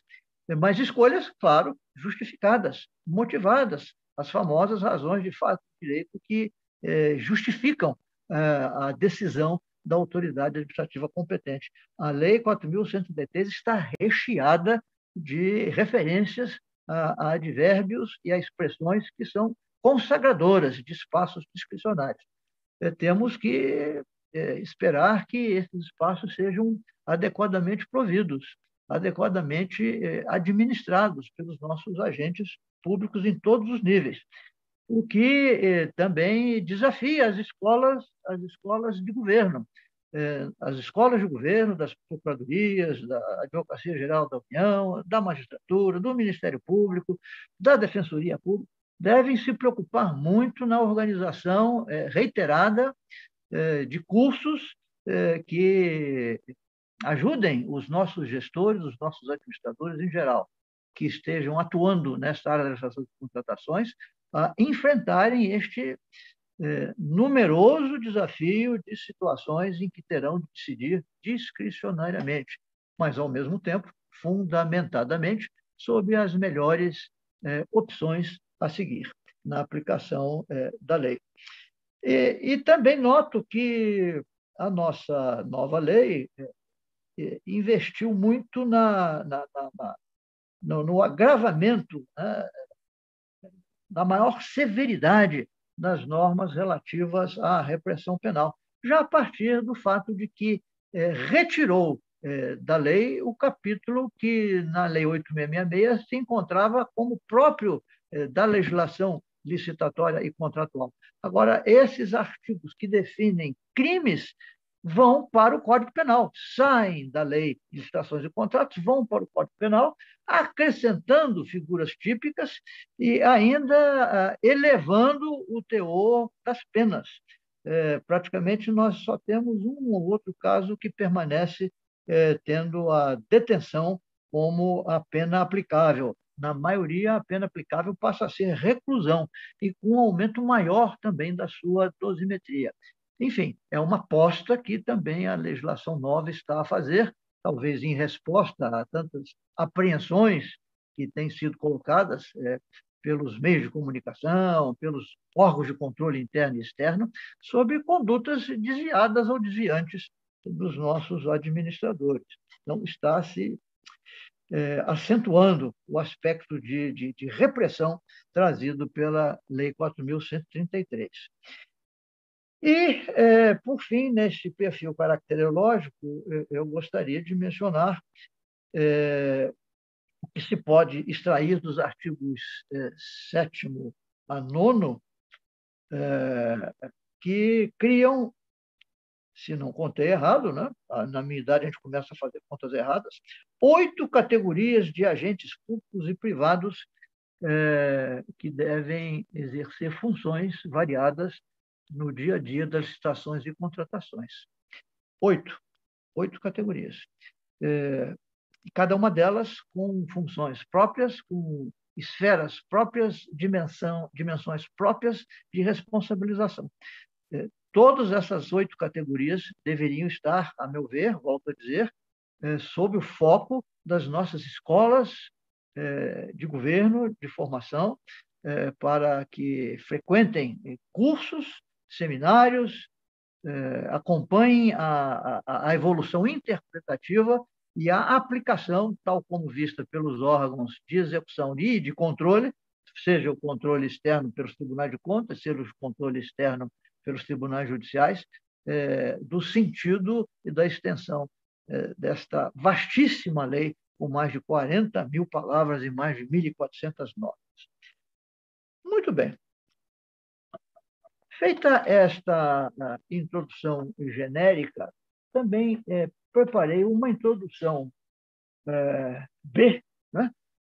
não mais genérica, mas uma introdução específica sobre é, o tema que me foi destinado agora.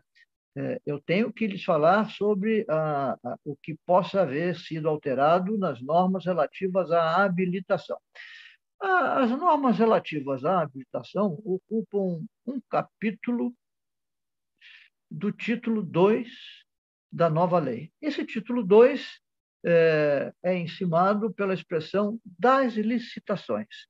É, as normas desse título 2 vão dos artigos 11 a 87, ou seja, 76 artigos, é, com 10 capítulos a começar por aqueles que se referem a processo licitatório, depois o que se refere à fase preparatória, com a instrução do processo, com a definição das modalidades de licitação, com a definição dos critérios de julgamento e com disposições setoriais sobre as compras, as obras e os serviços de engenharia, os serviços em geral, a locação de imóveis é as licitações internacionais. É, Segue-se o capítulo sobre a divulgação do edital, depois o capítulo de apresentação das propostas e lances, depois o capítulo do julgamento, Aí vem o capítulo 6 da habilitação, ao qual se seguem os capítulos sobre o encerramento da licitação, sobre a contratação direta, acerca do qual ouvimos agora a exposição do ministro Zimmler, das alienações e dos instrumentos auxiliares, é, o credenciamento, a pré-qualificação, o procedimento de manifestação de interesse, sistema de registro de preço, registro cadastral.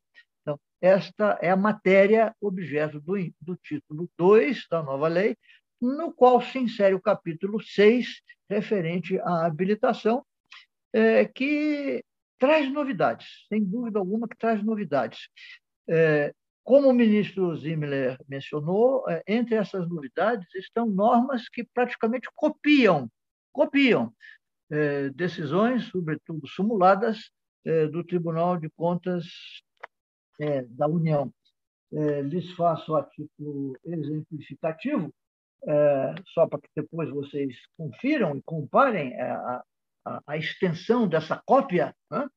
é, a súmula 263 do Tribunal de Contas da União, é, que veio a ser incorporada é, nas normas referentes à qualificação técnico-profissional e técnico-operacional de habilitação. Depois confiram, para vocês verem até que ponto ah, houve essa preocupação do legislador em trazer para a normatividade da nova lei a orientação é, capital adotada pelo Tribunal de Contas da União, sobretudo através de entendimentos simulados. Mas não apenas entendimentos simulados, vocês irão depois perceber que há acordos do Tribunal de Contas da União que foram, embora ainda não simulados, mas que foram é, apropriados pelo legislador é, para se convolarem em normas, em normas da nova lei. É...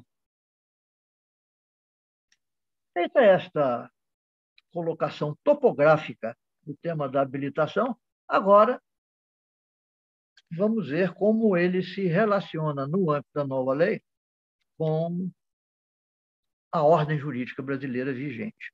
Então, o primeiro passo que temos que dar é recordar os três P's que podem ser extraídos do artigo 37, inciso 21 da Constituição da República.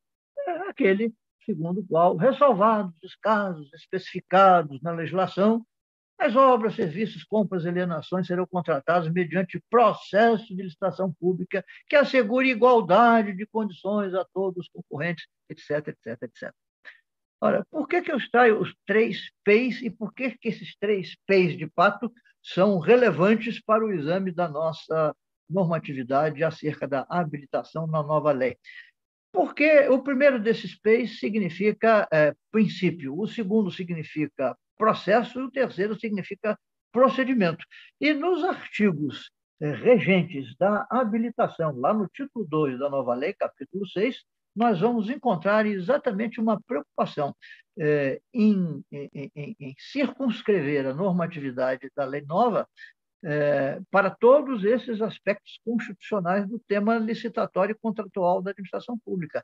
Nós temos, na verdade, é, a, a, a, a, licitação como um princípio constitucional, é, exceto as exceções previstas em lei. Tudo que a administração queira contratar deve fazê-lo mediante licitação, este é o P de princípio. Temos o P de processo, porque todos os, os, os, elementos, os dados, os levantamentos, os estudos, as análises a serem feitas até que a administração possa é, adequadamente configurar o que deseja contratar, devem estar nos autos de um processo. Esse processo tem um devido processo legal, como nós vamos ver também aqui nas normas de habilitação, e, e, e, esse devido processo legal, no campo da, da operacionalização, ele vai mostrar quais são os procedimentos que a administração deve observar na montagem desta fase da a, a, habilitação nos seus processos de licitação e contratação. Então, penso que, neste aspecto, a lei é, 14.133 está perfeitamente afinada com os três P's do artigo 37, inciso 21 da Constituição. A primeira norma em sede, em sede da nova lei que eu gostaria de destacar, já agora entrando propriamente no nosso né, tema da habilitação, está no artigo 17.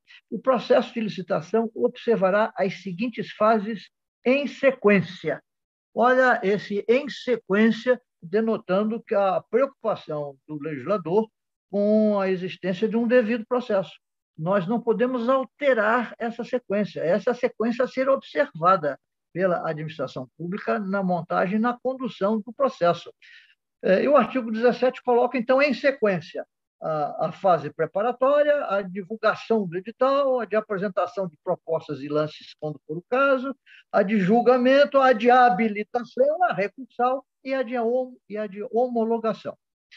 Ressalto no parágrafo primeiro que a fase referida no inciso 5, que é exatamente o inciso é, da habilitação do caput deste artigo, poderá, mediante ato motivado, olha aí a preocupação é, do legislador com a motivação obrigatória das decisões administrativas, mediante ato motivado, com explicitação dos benefícios decorrentes, explicitação dos benefícios decorrentes é a preocupação com o consequencialismo que advém da aplicação da LINDB, que está referida entre os reitores hermenêuticos da aplicação da nova lei, no seu artigo 5 é, é, recorram à, à, leitura do artigo 5 para verificarem que ali está a referência à LINDB, a, lei das normas gerais do direito brasileiro, de aplicação do direito brasileiro, estão referidos outros 22 princípios e diretrizes assim chamados pela lei.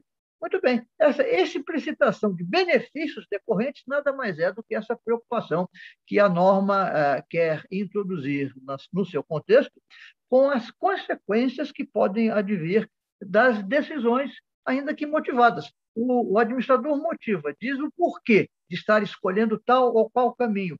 E este tal ou qual caminho levará a, a, a tais ou quais resultados. Esses resultados acontecerão? São aqueles eh, desejáveis? São aqueles planejados? São aqueles que trarão benefícios para o interesse da administração, o interesse público, o interesse social, o interesse da sociedade, enfim. É, isto tem que ser é, aqui, mediante ato motivado, com explicitação dos benefícios decorrentes. Anteceder as fases referidas nos incisos 3 e 4, apresentação de proposta de julgamento, desde que expressamente previsto no edital de licitação. É, é uma regra é, nova é, que chama muita atenção em razão desse compromisso que os nossos gestores, os nossos agentes devem passar a ter com é, motivos e consequências.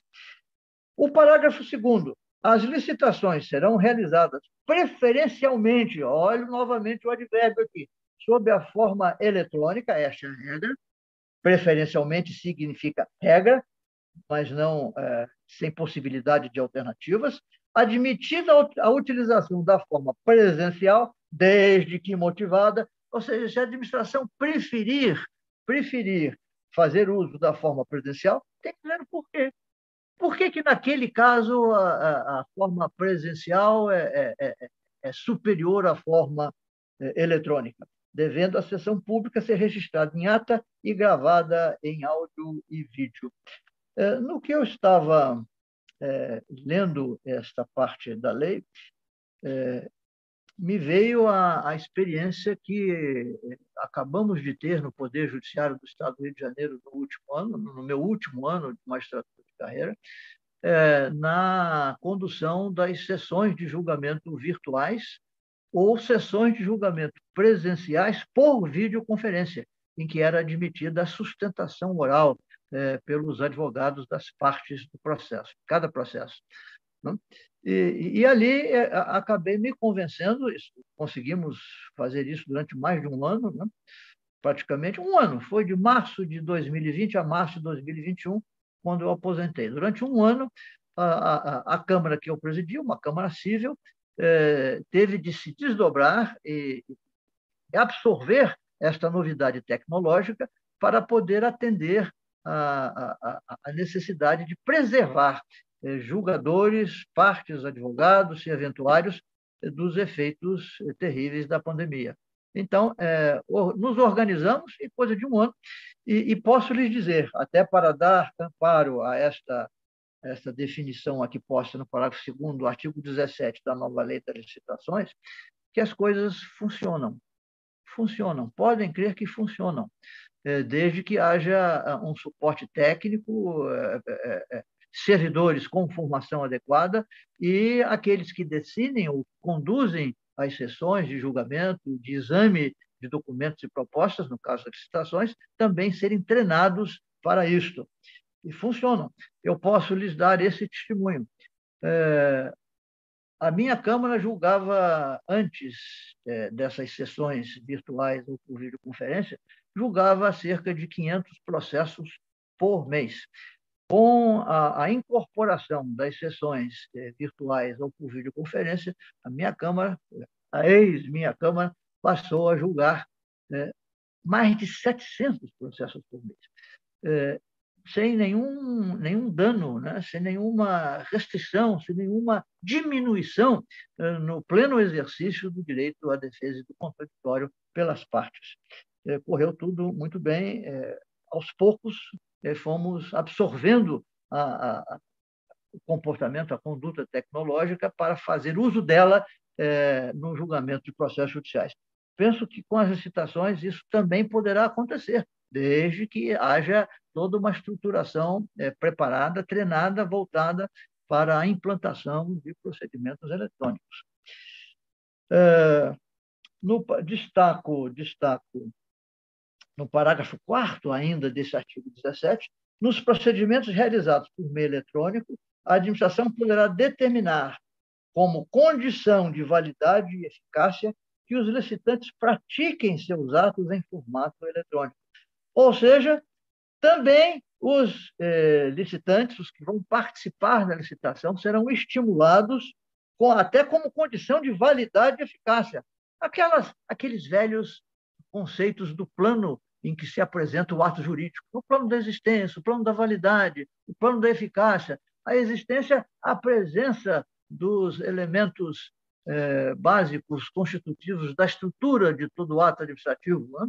competência, forma, objeto, motivo, finalidade, a presença deles, plano da existência, existe, estão ali, no plano da validade, além de existirem, tem de ser válidos, tem de estar conformes à lei, né? todos aqueles cinco elementos conformes à lei, plano da validade, sob pena de, não estando, é, é, virmos a ter arguições de invalidação do ato, por vício é, presente em um dos seus elementos estruturais. E, e eficácia, o terceiro plano. Esse ato é, existente e, e, válido, ou pelo menos contra o qual não se arcue nenhuma invalidade, esse ato está em condições de produzir os efeitos para os quais ele foi editado, o plano da eficácia. Então, é, o que o parágrafo 4 está a dizer é que haverá essa condição de validade e eficácia é, para que os licitantes pratiquem seus atos em formato eletrônico, é, e, desde que isso seja determinado pela administração nos procedimentos que vai é, desenvolver. É, também, ainda no artigo 17, destaco o parágrafo 6 a administração poderá exigir certificação por organização independente acreditada pelo Instituto Nacional de Metrologia, Qualidade e Tecnologia, o IMETRO, como condição para aceitação de estudos, projetos, anteprojetos, projetos básicos e projetos executivos, conclusão de fases ou de objetos de contratos, material e corpo técnico apresentados por empresa para fins de habilitação. Os que tratam desta matéria há, há mais tempo, né? Há bem mais tempo, aqui como idoso, é, é, estarão lembrados que houve, houve uma, uma época em que o próprio Tribunal de Contas da União era reticente em relação à possibilidade de se ter como válida, válidos esses, é, válidas essas certificações é, técnicas. É, seria isto possível ou, ou isto iria é, toldar né, a, a, o tratamento igualitário isonômico que devesse ser garantido a todos os participantes de uma licitação. Pois agora nós temos no artigo 6 do, do artigo, no parágrafo 6 do artigo 17, é, a, a regra de que a administração poderá exigir. Então, esse poderá exigir vai nos novamente colocar diante de um espaço de descrição. Quando e por quê? Poderá exigir. Quando e por quê? Certificação por organização independente acreditada. Não é propriamente um Inmetro que dará a certificação, mas é uma entidade é, é, acreditada pelo Inmetro, é, e esta certificação será tida como uma condição para serem aceitos estudos, anteprojetos, projetos básicos, projetos executivos, conclusão de fases ou de objetos de contratos, material e corpo técnico apresentados por empresa para fins de habilitação. É uma regra muito interessante, mas que também me deixa um pouco receoso com relação à, à qualidade desta é, organização independente acreditada pelo Inmetro, porque é um terceiro que vai é, certificar para a administração que ela pode pode aceitar, pode aceitar é, todos esses elementos é, que esta entidade está a afirmar que estão corretos, estão tecnicamente bem fundamentados, são, é, são tecnicamente confiáveis.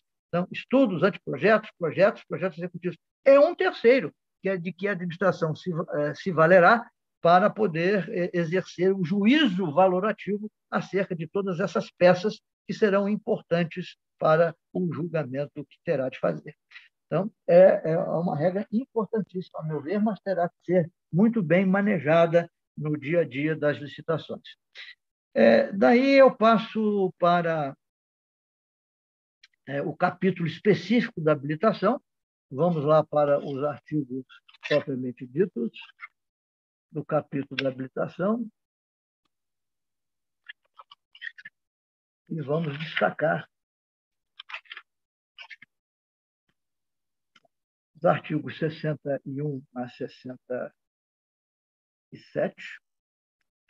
É, quanto à extensão normativa, né, o número de normas que encontramos nesse capítulo 6 da habilitação não é muito diferente, não é muito maior do que o número de normas que encontrávamos nos artigos 27 a 33 da Lei 8666. É, notem que eu estou a todo momento a fazer um confronto, não é uma comparação entre a Lei 9 e a Lei 8666. Eu peço desculpas àqueles que pensam que temos que abolir de uma vez para sempre, jogar no limbo, esquecermos dessa Lei 8666. Mas não é isso que nos permite fazer a própria lei nova. Ela, a todo momento, estabelece confrontos, comparações seja para repetir, seja para estabelecer um traço evolutivo, mas tendo como, como base o que podíamos encontrar na Lei 8666. É, é uma lei muito maior do que a Lei 8666, mas porque ela desce a detalhes operacionais e conceituais, é, com base na experiência, sobretudo dos órgãos de controle, e que a Lei 8666, pelo seu noviciado no tema, como lei de normas gerais, não tinha condições de fazer. Agora, esta lei está tendo porque foram 28 anos de aplicação da Lei 8.666, mostrando os seus erros, os seus acertos. Mas não podemos é, descartar, até porque a última disposição da lei, né, a, da, a norma da, da, da, vacância da lei, não nos permite, não podemos descartar, pelo menos durante os próximos dois anos, a aplicação da Lei 8.666. E até a aplicação completa, em casos concretos, se a administração entender que, naquele caso, não eh, seria adequado o uso da lei nova e seria adequado o uso da lei antiga. Então, por isso é que eu sempre faço essas comparações. Né? É, é, é uma evolução, estamos evoluindo, mas não podemos esquecer totalmente o contexto de onde está vindo esta evolução. Então, diz o artigo 61 que a habilitação é a fase da licitação, nada de novo, a habilitação sempre foi tida como uma fase da licitação, a fase é, é aquela que praticamente inaugura a fase externa da licitação, a fase da licitação em que se verifica o conjunto de informações e documentos necessários e suficientes para demonstrar a capacidade do licitante de realizar o objeto da licitação, dividindo-se em muito semelhante àquilo que encontramos no artigo 27 da Lei 8666. Jurídica, técnica, fiscal, social, trabalhista e econômico-financeira. Ora, nos eh, incisos e parágrafos e artigos que se sucedem a este, eh, relativamente a todos essas, esses, esses tópicos né, de, de itens sujeitos à habilitação, é que vamos encontrar algumas novidades, algumas reprises e algumas ampliações ou supressões. É, no artigo seguinte, eu estou destacando o inciso 2. Na fase de habilitação das licitações serão observadas as seguintes disposições. Será exigida a apresentação dos documentos de habilitação apenas pelo licitante vencedor, exceto quando a fase de habilitação anteceder a de julgamento. É novidade? Não. Retrata exatamente a, a, a evolução que tivemos da 8666 para a lei do pregão relativamente à sequência das fases. Na legislação é, anterior, da 8666, a habilitação vinha antes do julgamento das propostas, como todos sabemos. Com a lei do pregão, isso foi alterado, houve uma inversão disto. Ah, o julgamento das propostas é anterior ao exame dos documentos de habilitação. E é exatamente aqui a preferência feita pela lei nova. Será exigida a apresentação dos documentos de habilitação apenas pelo licitante vencedor. Logo, logo, se temos um licitante vencedor cujos documentos de habilitação será examinado, eh, serão examinados, é porque já tivemos o julgamento das propostas e temos um licitante vencedor. E a segunda parte do inciso 2, exceto quando a fase de habilitação anteceder o julgamento. Aí seria a exceção. Se eh, Imaginem que, fazendo uso daquela disposição final da lei, a administração, num determinado caso, decide é, proceder à licitação é, com a aplicação da Lei 8666. Aí, a fase de habilitação antecede a de julgamento de proposta, e aí é, o edital terá de deixar isso claro. Por isso que também a lei diz que é, quando a administração fizer essa escolha, ela tem que estar claramente estabelecida no edital daquela respectiva licitação. Porque é evidente que o regime jurídico, a maneira de se conduzir o processo licitatório, terá de observar uma lei ou outra lei. Não podemos ter misturas, mixes, não podemos ter é, um edital que faça uma composição entre normas da 8666 com normas da 4173. Ou é uma ou é outra serão exigidos documentos relativos à regularidade fiscal, em qualquer caso, somente no momento posterior ao julgamento das propostas e apenas, e apenas o licitante mais bem classificado. Aí é a generalização da regra do pregão. É, no parágrafo 1 constará do edital de licitação cláusula que exija dos licitantes, sob pena de desclassificação, declaração de que suas propostas econômicas compreendem a integralidade dos custos para atendimento dos direitos trabalhistas assegurados na Constituição Federal, nas leis trabalhistas, nas normas infralegais, nas convenções coletivas de trabalho e nos termos de ajustamento de conduta vigentes na data de entrega das propostas. É, aqui eu é, lhes confesso uma dúvida conceitual, eu não sei se a norma está correta, é, ou não, ou se eu estou vendo fantasma onde ele não existiria. É, no que o parágrafo primeiro fala em sob pena de desclassificação, é, mas nós estamos é, examinando uma declaração de que propostas compreendem a integralidade dos custos. É, isto, é, essa desclassificação, a palavra, o verbo desclassificar se refere desde a lei 866 à, à proposta, desclassifica-se proposta que não atenda às exigências do edital. Proposta. É, inabilita-se o licitante, não mais a sua proposta, mas o licitante cujos documentos comprobatórios daqueles requisitos é, não os atendam. Né? Então, são verbos que exprimem é, realidades distintas. Desclassifica-se proposta, inabilita-se licitante. Então, aqui se está falando em desclassificação cláusula que exige dos visitantes, sob pena de desclassificação, declaração de que suas propostas compreendem a integralidade dos custos. Essa declaração não teria a ver com o atendimento a um item de habilitação econômico-financeira, eh, ou fiscal, ou trabalhista, de qualquer maneira, um item de habilitação.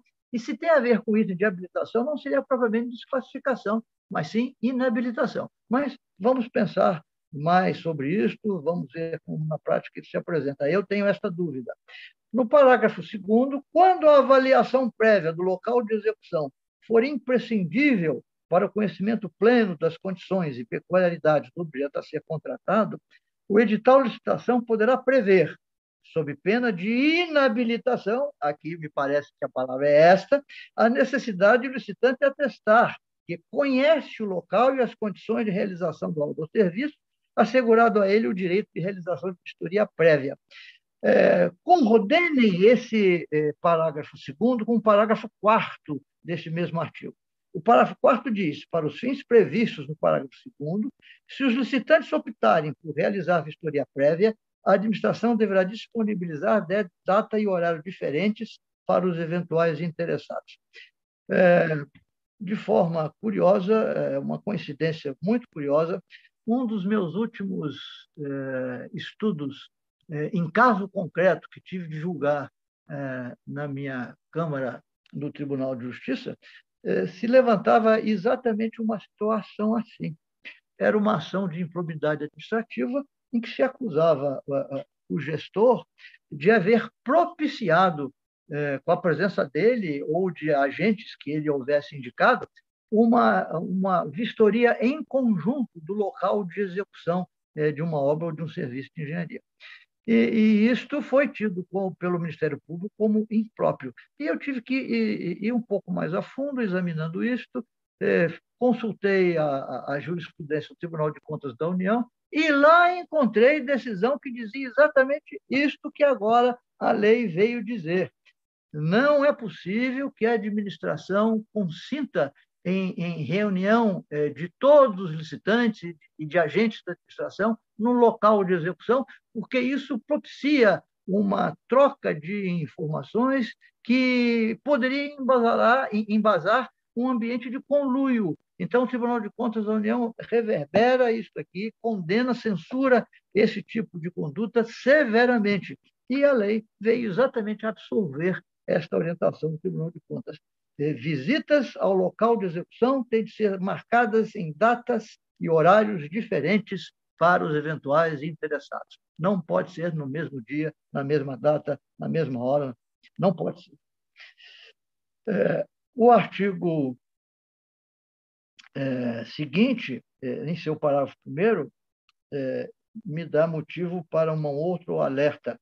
No julgamento das propostas e na análise da habilitação, o agente de contratação poderá sanar erros ou falhas que não alterem a substância dos documentos de sua validade jurídica, mediante despacho fundamentado, registrado e acessível a todos, atribuindo-lhes eficácia para fins de habilitação e classificação.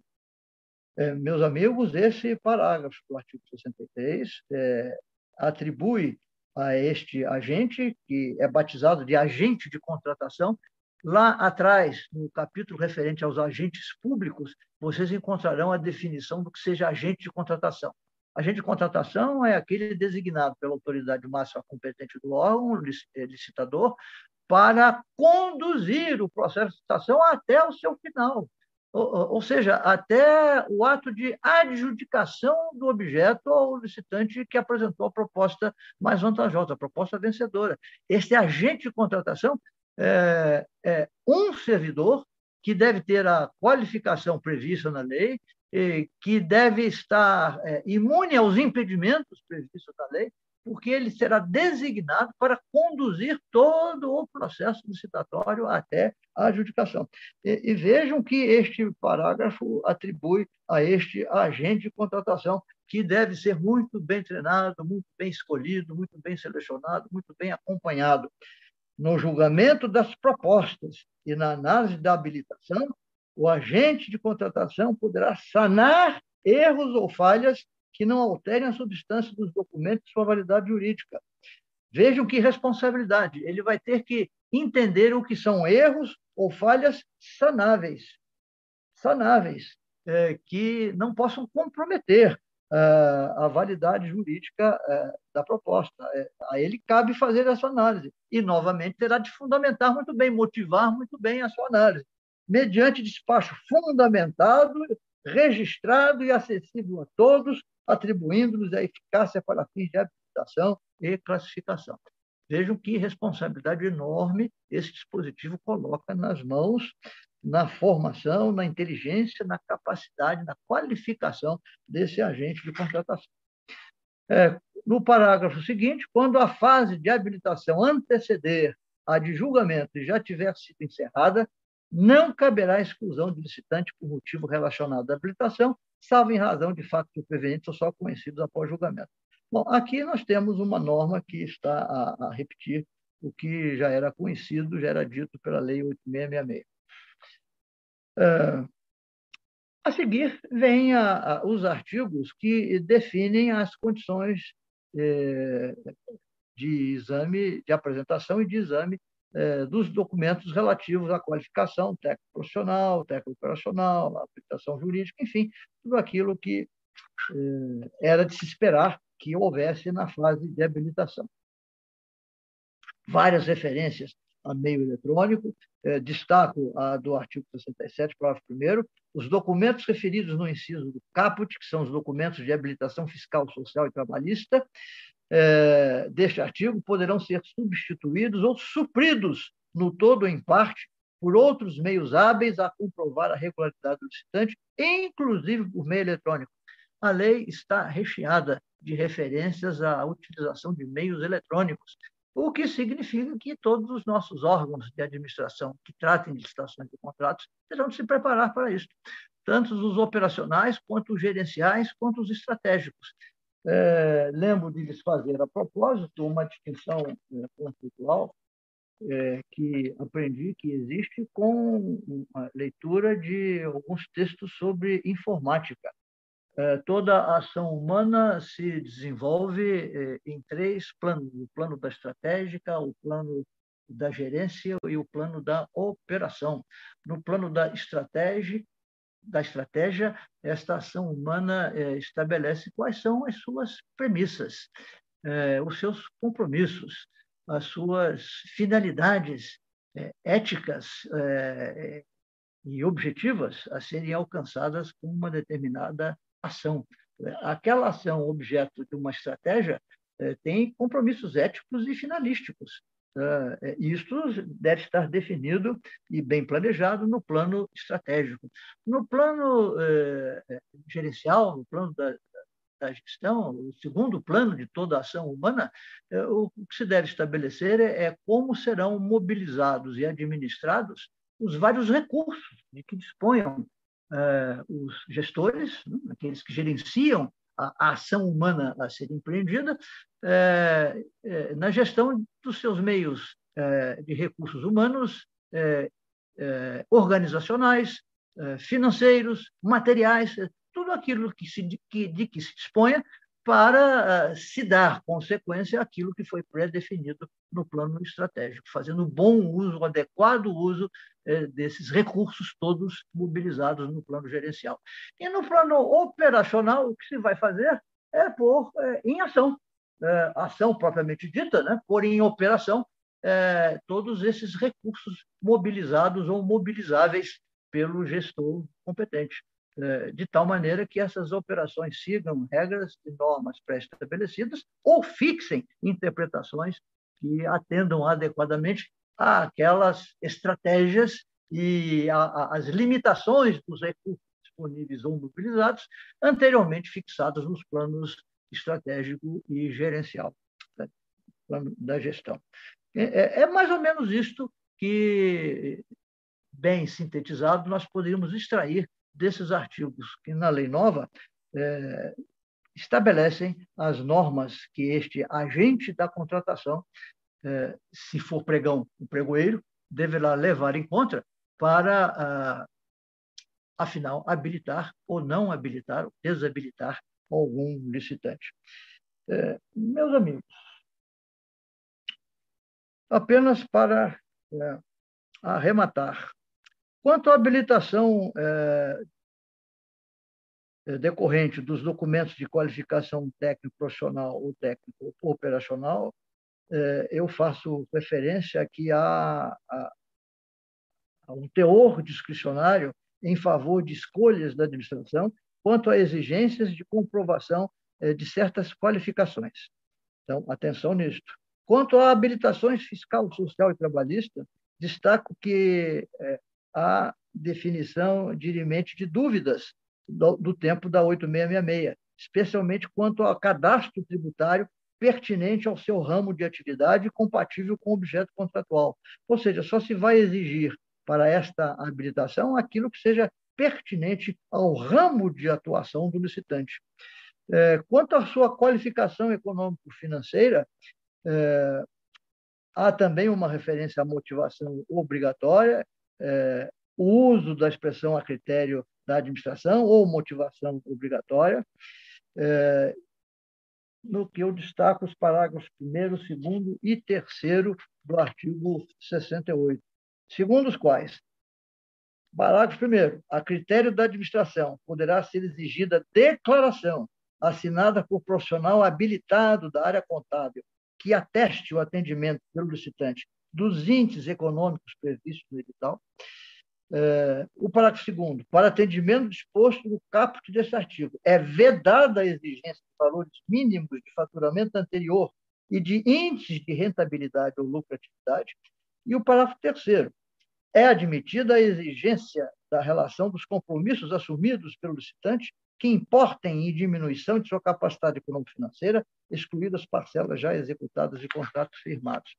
Ou seja, também aqui, na definição, no edital, de quais serão os índices eh, demonstrativos de qualificação econômico-financeira, eh, a administração terá de ter muito cuidado, muito critério para que esses índices econômicos previstos no edital sejam efetivamente aptos a medir a qualificação que se quer verificar se existe ou se não existe, em função das características do objeto a ser executado é, por aquele que for o contratado. Então, em função das características do objeto, é que se devem escolher os índices que sejam aptos a medir. É, me lembro de uma outra experiência que tive quando é, participei de uma grande licitação realizada é, pelo Tribunal de Justiça do Estado do Rio de Janeiro para a edificação de uma nova lâmina do conjunto arquitetônico que hoje integra o Palácio da Justiça, no centro da cidade, na Rua Dom Manuel. Eu estava exatamente a, a, supervisionar os trabalhos de elaboração é, do edital é, desta grande obra, seria realmente uma obra de grande porte, como foi, está lá à vista de todos, e funcionando muito bem, dizer, até que a pandemia começou. Né? Ah, um pequeno parênteses, eu perguntei ao nosso novo presidente, que foi meu colega de, de, de magistratura durante muitos anos. Eu disse, Henrique, o que, que você pretende fazer com esse espaço todo eh, desses prédios enormes que o Poder Judiciário fez, se estamos chegando à conclusão que podemos fazer os julgamentos à distância, é, virtual ou presencial, por videoconferência. Essas salas, e salas de sessão, e gabinetes, tudo vazio. O, o tribunal, neste ano de pandemia, está praticamente vazio porque todo eh, da presença de pessoas, de funcionários, de magistrados, é, tudo vazio, porque tudo está sendo feito à distância. Né? É, o que se vai fazer? É, já que está dando certo e que é possível fazer esse tipo de, de trabalho à distância, o que o Estado do Rio de Janeiro vai fazer com este prédio? E diz para ele, então, de brincadeira, é, quem sabe um gigantesco hospital de clínicas, e para todos os gostos, para todas as necessidades, porque para, para a função julgadora, isso aqui não faz, não, não, não faz mais sentido, não será necessário. É, então, meus amigos, é, eu estou lembrando disso tudo para também recordar com vocês essa experiência pela qual eu passei na licitação de um desses prédios hoje é, vazios. Excelentes prédios para aquela época, mas hoje praticamente sem serventia prática para o ofício de julgar. Pode ser que para o ofício, atividades administrativas ainda servam para alguma coisa, mas para o ofício de julgar, brevemente não servirão para mais nada. É, é, então, eu me lembro que eu estava a conversar com os engenheiros da casa, olha a conversa que os agentes públicos devem ter com os agentes públicos técnicos. E, e engenheiro, e queria saber dele qual o índice é, que seria adequado para eh, nós medirmos a qualificação eh, eh, econômico-financeira dos licitantes que quisessem se apresentar para disputar aquele grandioso contrato de edificação de um novo prédio do Palácio da Justiça. É, e esse engenheiro me disse algo que até hoje eu não me esqueço. Ele disse, é, doutor, é, praticamente todas as empresas de engenharia do, do, país são endividadas. Elas não atuam com dinheiro próprio, com capital próprio. Elas pedem empréstimos, atrás de empréstimos, a, a bancos e entidades de financiamento. É assim que elas operam. Elas sempre operam ah, com recursos de terceiros. É, dificilmente uma empresa de engenharia tem recursos próprios para investir nas obras que vem a contratar. Então, eu lhe sugiro que coloque como índice adequado de verificação da saúde econômico-financeira de uma empresa de engenharia, e era de empresa de engenharia que se tratava, a licitação para a obra, é, o índice de endividamento. Se o índice de endividamento é, estiver contido, essa empresa terá melhores condições de responder aos eventuais imprevistos que ocorram durante a execução da obra, né? é, do que uma outra que esteja excessivamente endividada e que não vai ter mais condições de pegar ainda mais dinheiro emprestado para fazer frente a um, a um imprevisto. Uma parede que cai, uma, uma fundação que não está bem posta, que tem que ser refeita, coisas, incidentes que são próprios da execução de obras públicas.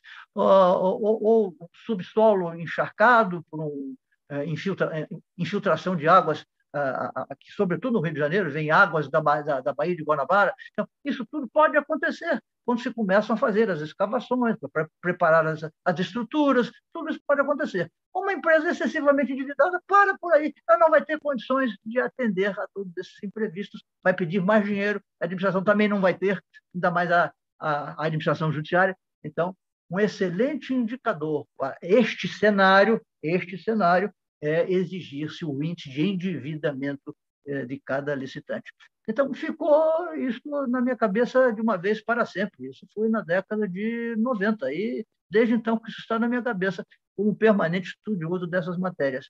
Os índices de avaliação da saúde é, econômico-financeira de um licitante devem ser aqueles adequados às características do objeto a, ser executado é, e de como atuam as empresas no mercado naquele ramo é, do objeto a ser executado. Esses são os indicadores corretos que habilitarão a administração a efetivamente verificar quem tem e quem não tem condições de é, ser considerado habilitado.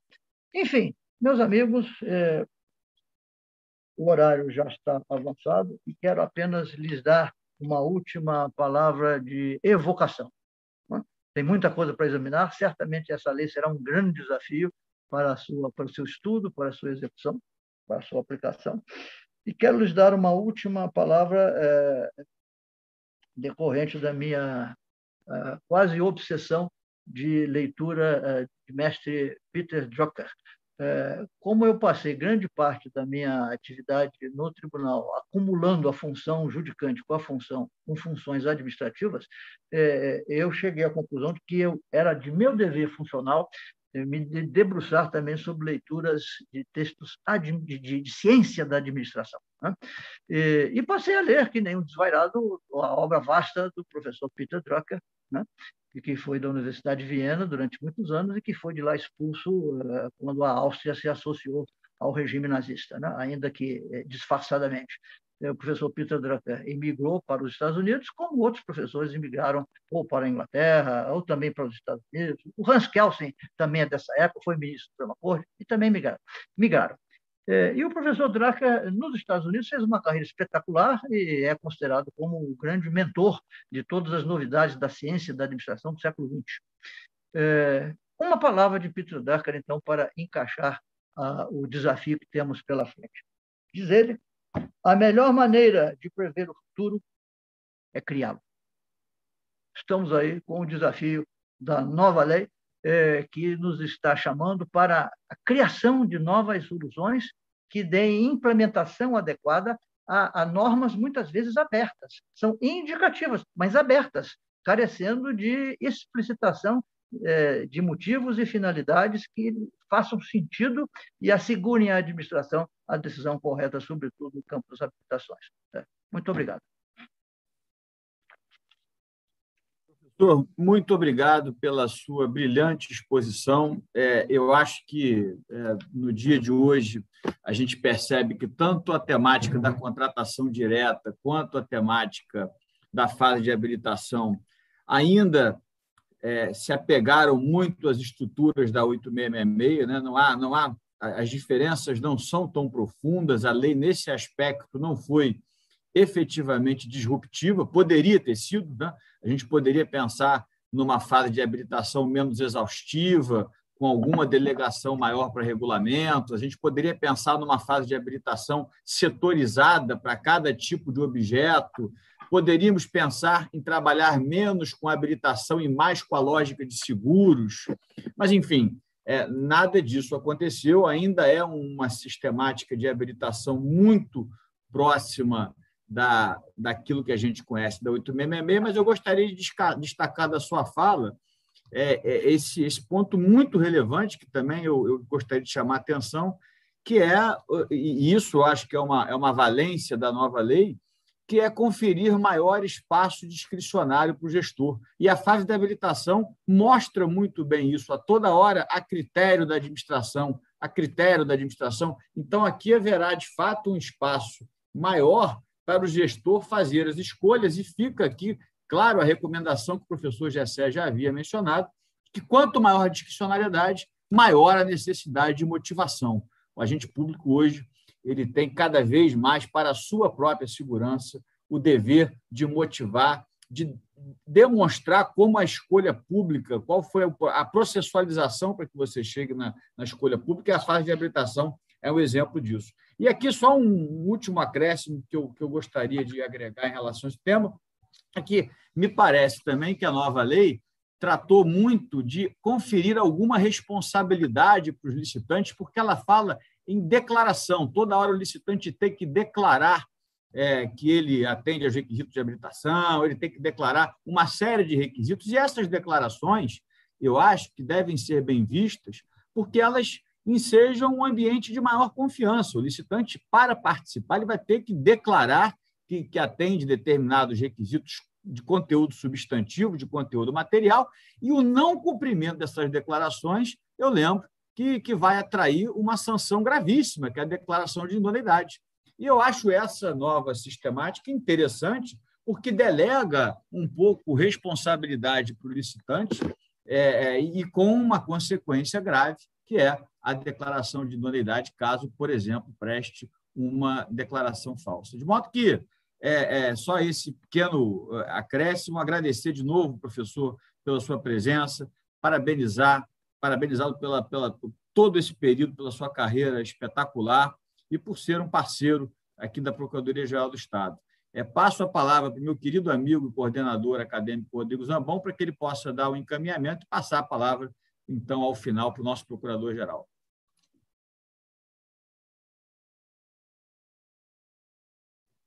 Eu queria agradecer sua brilhante palestra, esclarecedora, didática, um tema que, como disse o Flávio, como disse Vossa Excelência, é um tema que aparentemente pouco inova, mas traz alterações relevantes, traz alterações importantes, e esse tema é um tema especialmente é, impactante no dia a dia da advocacia pública e da administração pública. Então, passo a palavra agora ao nosso querido procurador-geral para encerrar oficialmente a sessão do dia de hoje. Obrigado, Rodrigo. É, na verdade, o meu encerramento é singelo e objetivo. É agradecer mais uma vez ao professor Gessé Torres pela brilhante exposição, brilhante participação no, no nosso evento. É, reconhecer e registrar mais uma vez que Vossa Excelência, como eu disse, é um parceiro da Procuradoria, espero que continue assim, porque sempre que as nossas iniciativas, seja pela, pelo Centro de Estudos Jurídicos, pela nossa associação dos procuradores, ou pelo próprio IDAERJ, que tem uma ligação umbilical com a PGE, Vossa Excelência sempre atendeu os nossos chamados com muita elegância, com muita gentileza e, e apresentando, entregando uma contribuição sempre valiosa para, para o direito público, como eu disse, contribuindo para o nosso aperfeiçoamento profissional aqui dentro da PGE. Então, a minha última palavra é dizer que a, o quadro que a gente preparou deve chegar na sua residência ainda hoje. Vou mandar entregá-lo. Então, fica aqui mais uma vez o registro, o agradecimento é, por toda a sua trajetória, professor. Tenho certeza que influenciou é, várias gerações e certamente continuará a fazê-lo ao longo da, da sua função, que eu acho, acredito que seja a mais relevante da sua vida, que é o magistério. Então, mais uma vez, obrigado, parabéns aos organizadores do curso e boa tarde, bom fim de semana a todos. Então, como é que desliga aqui?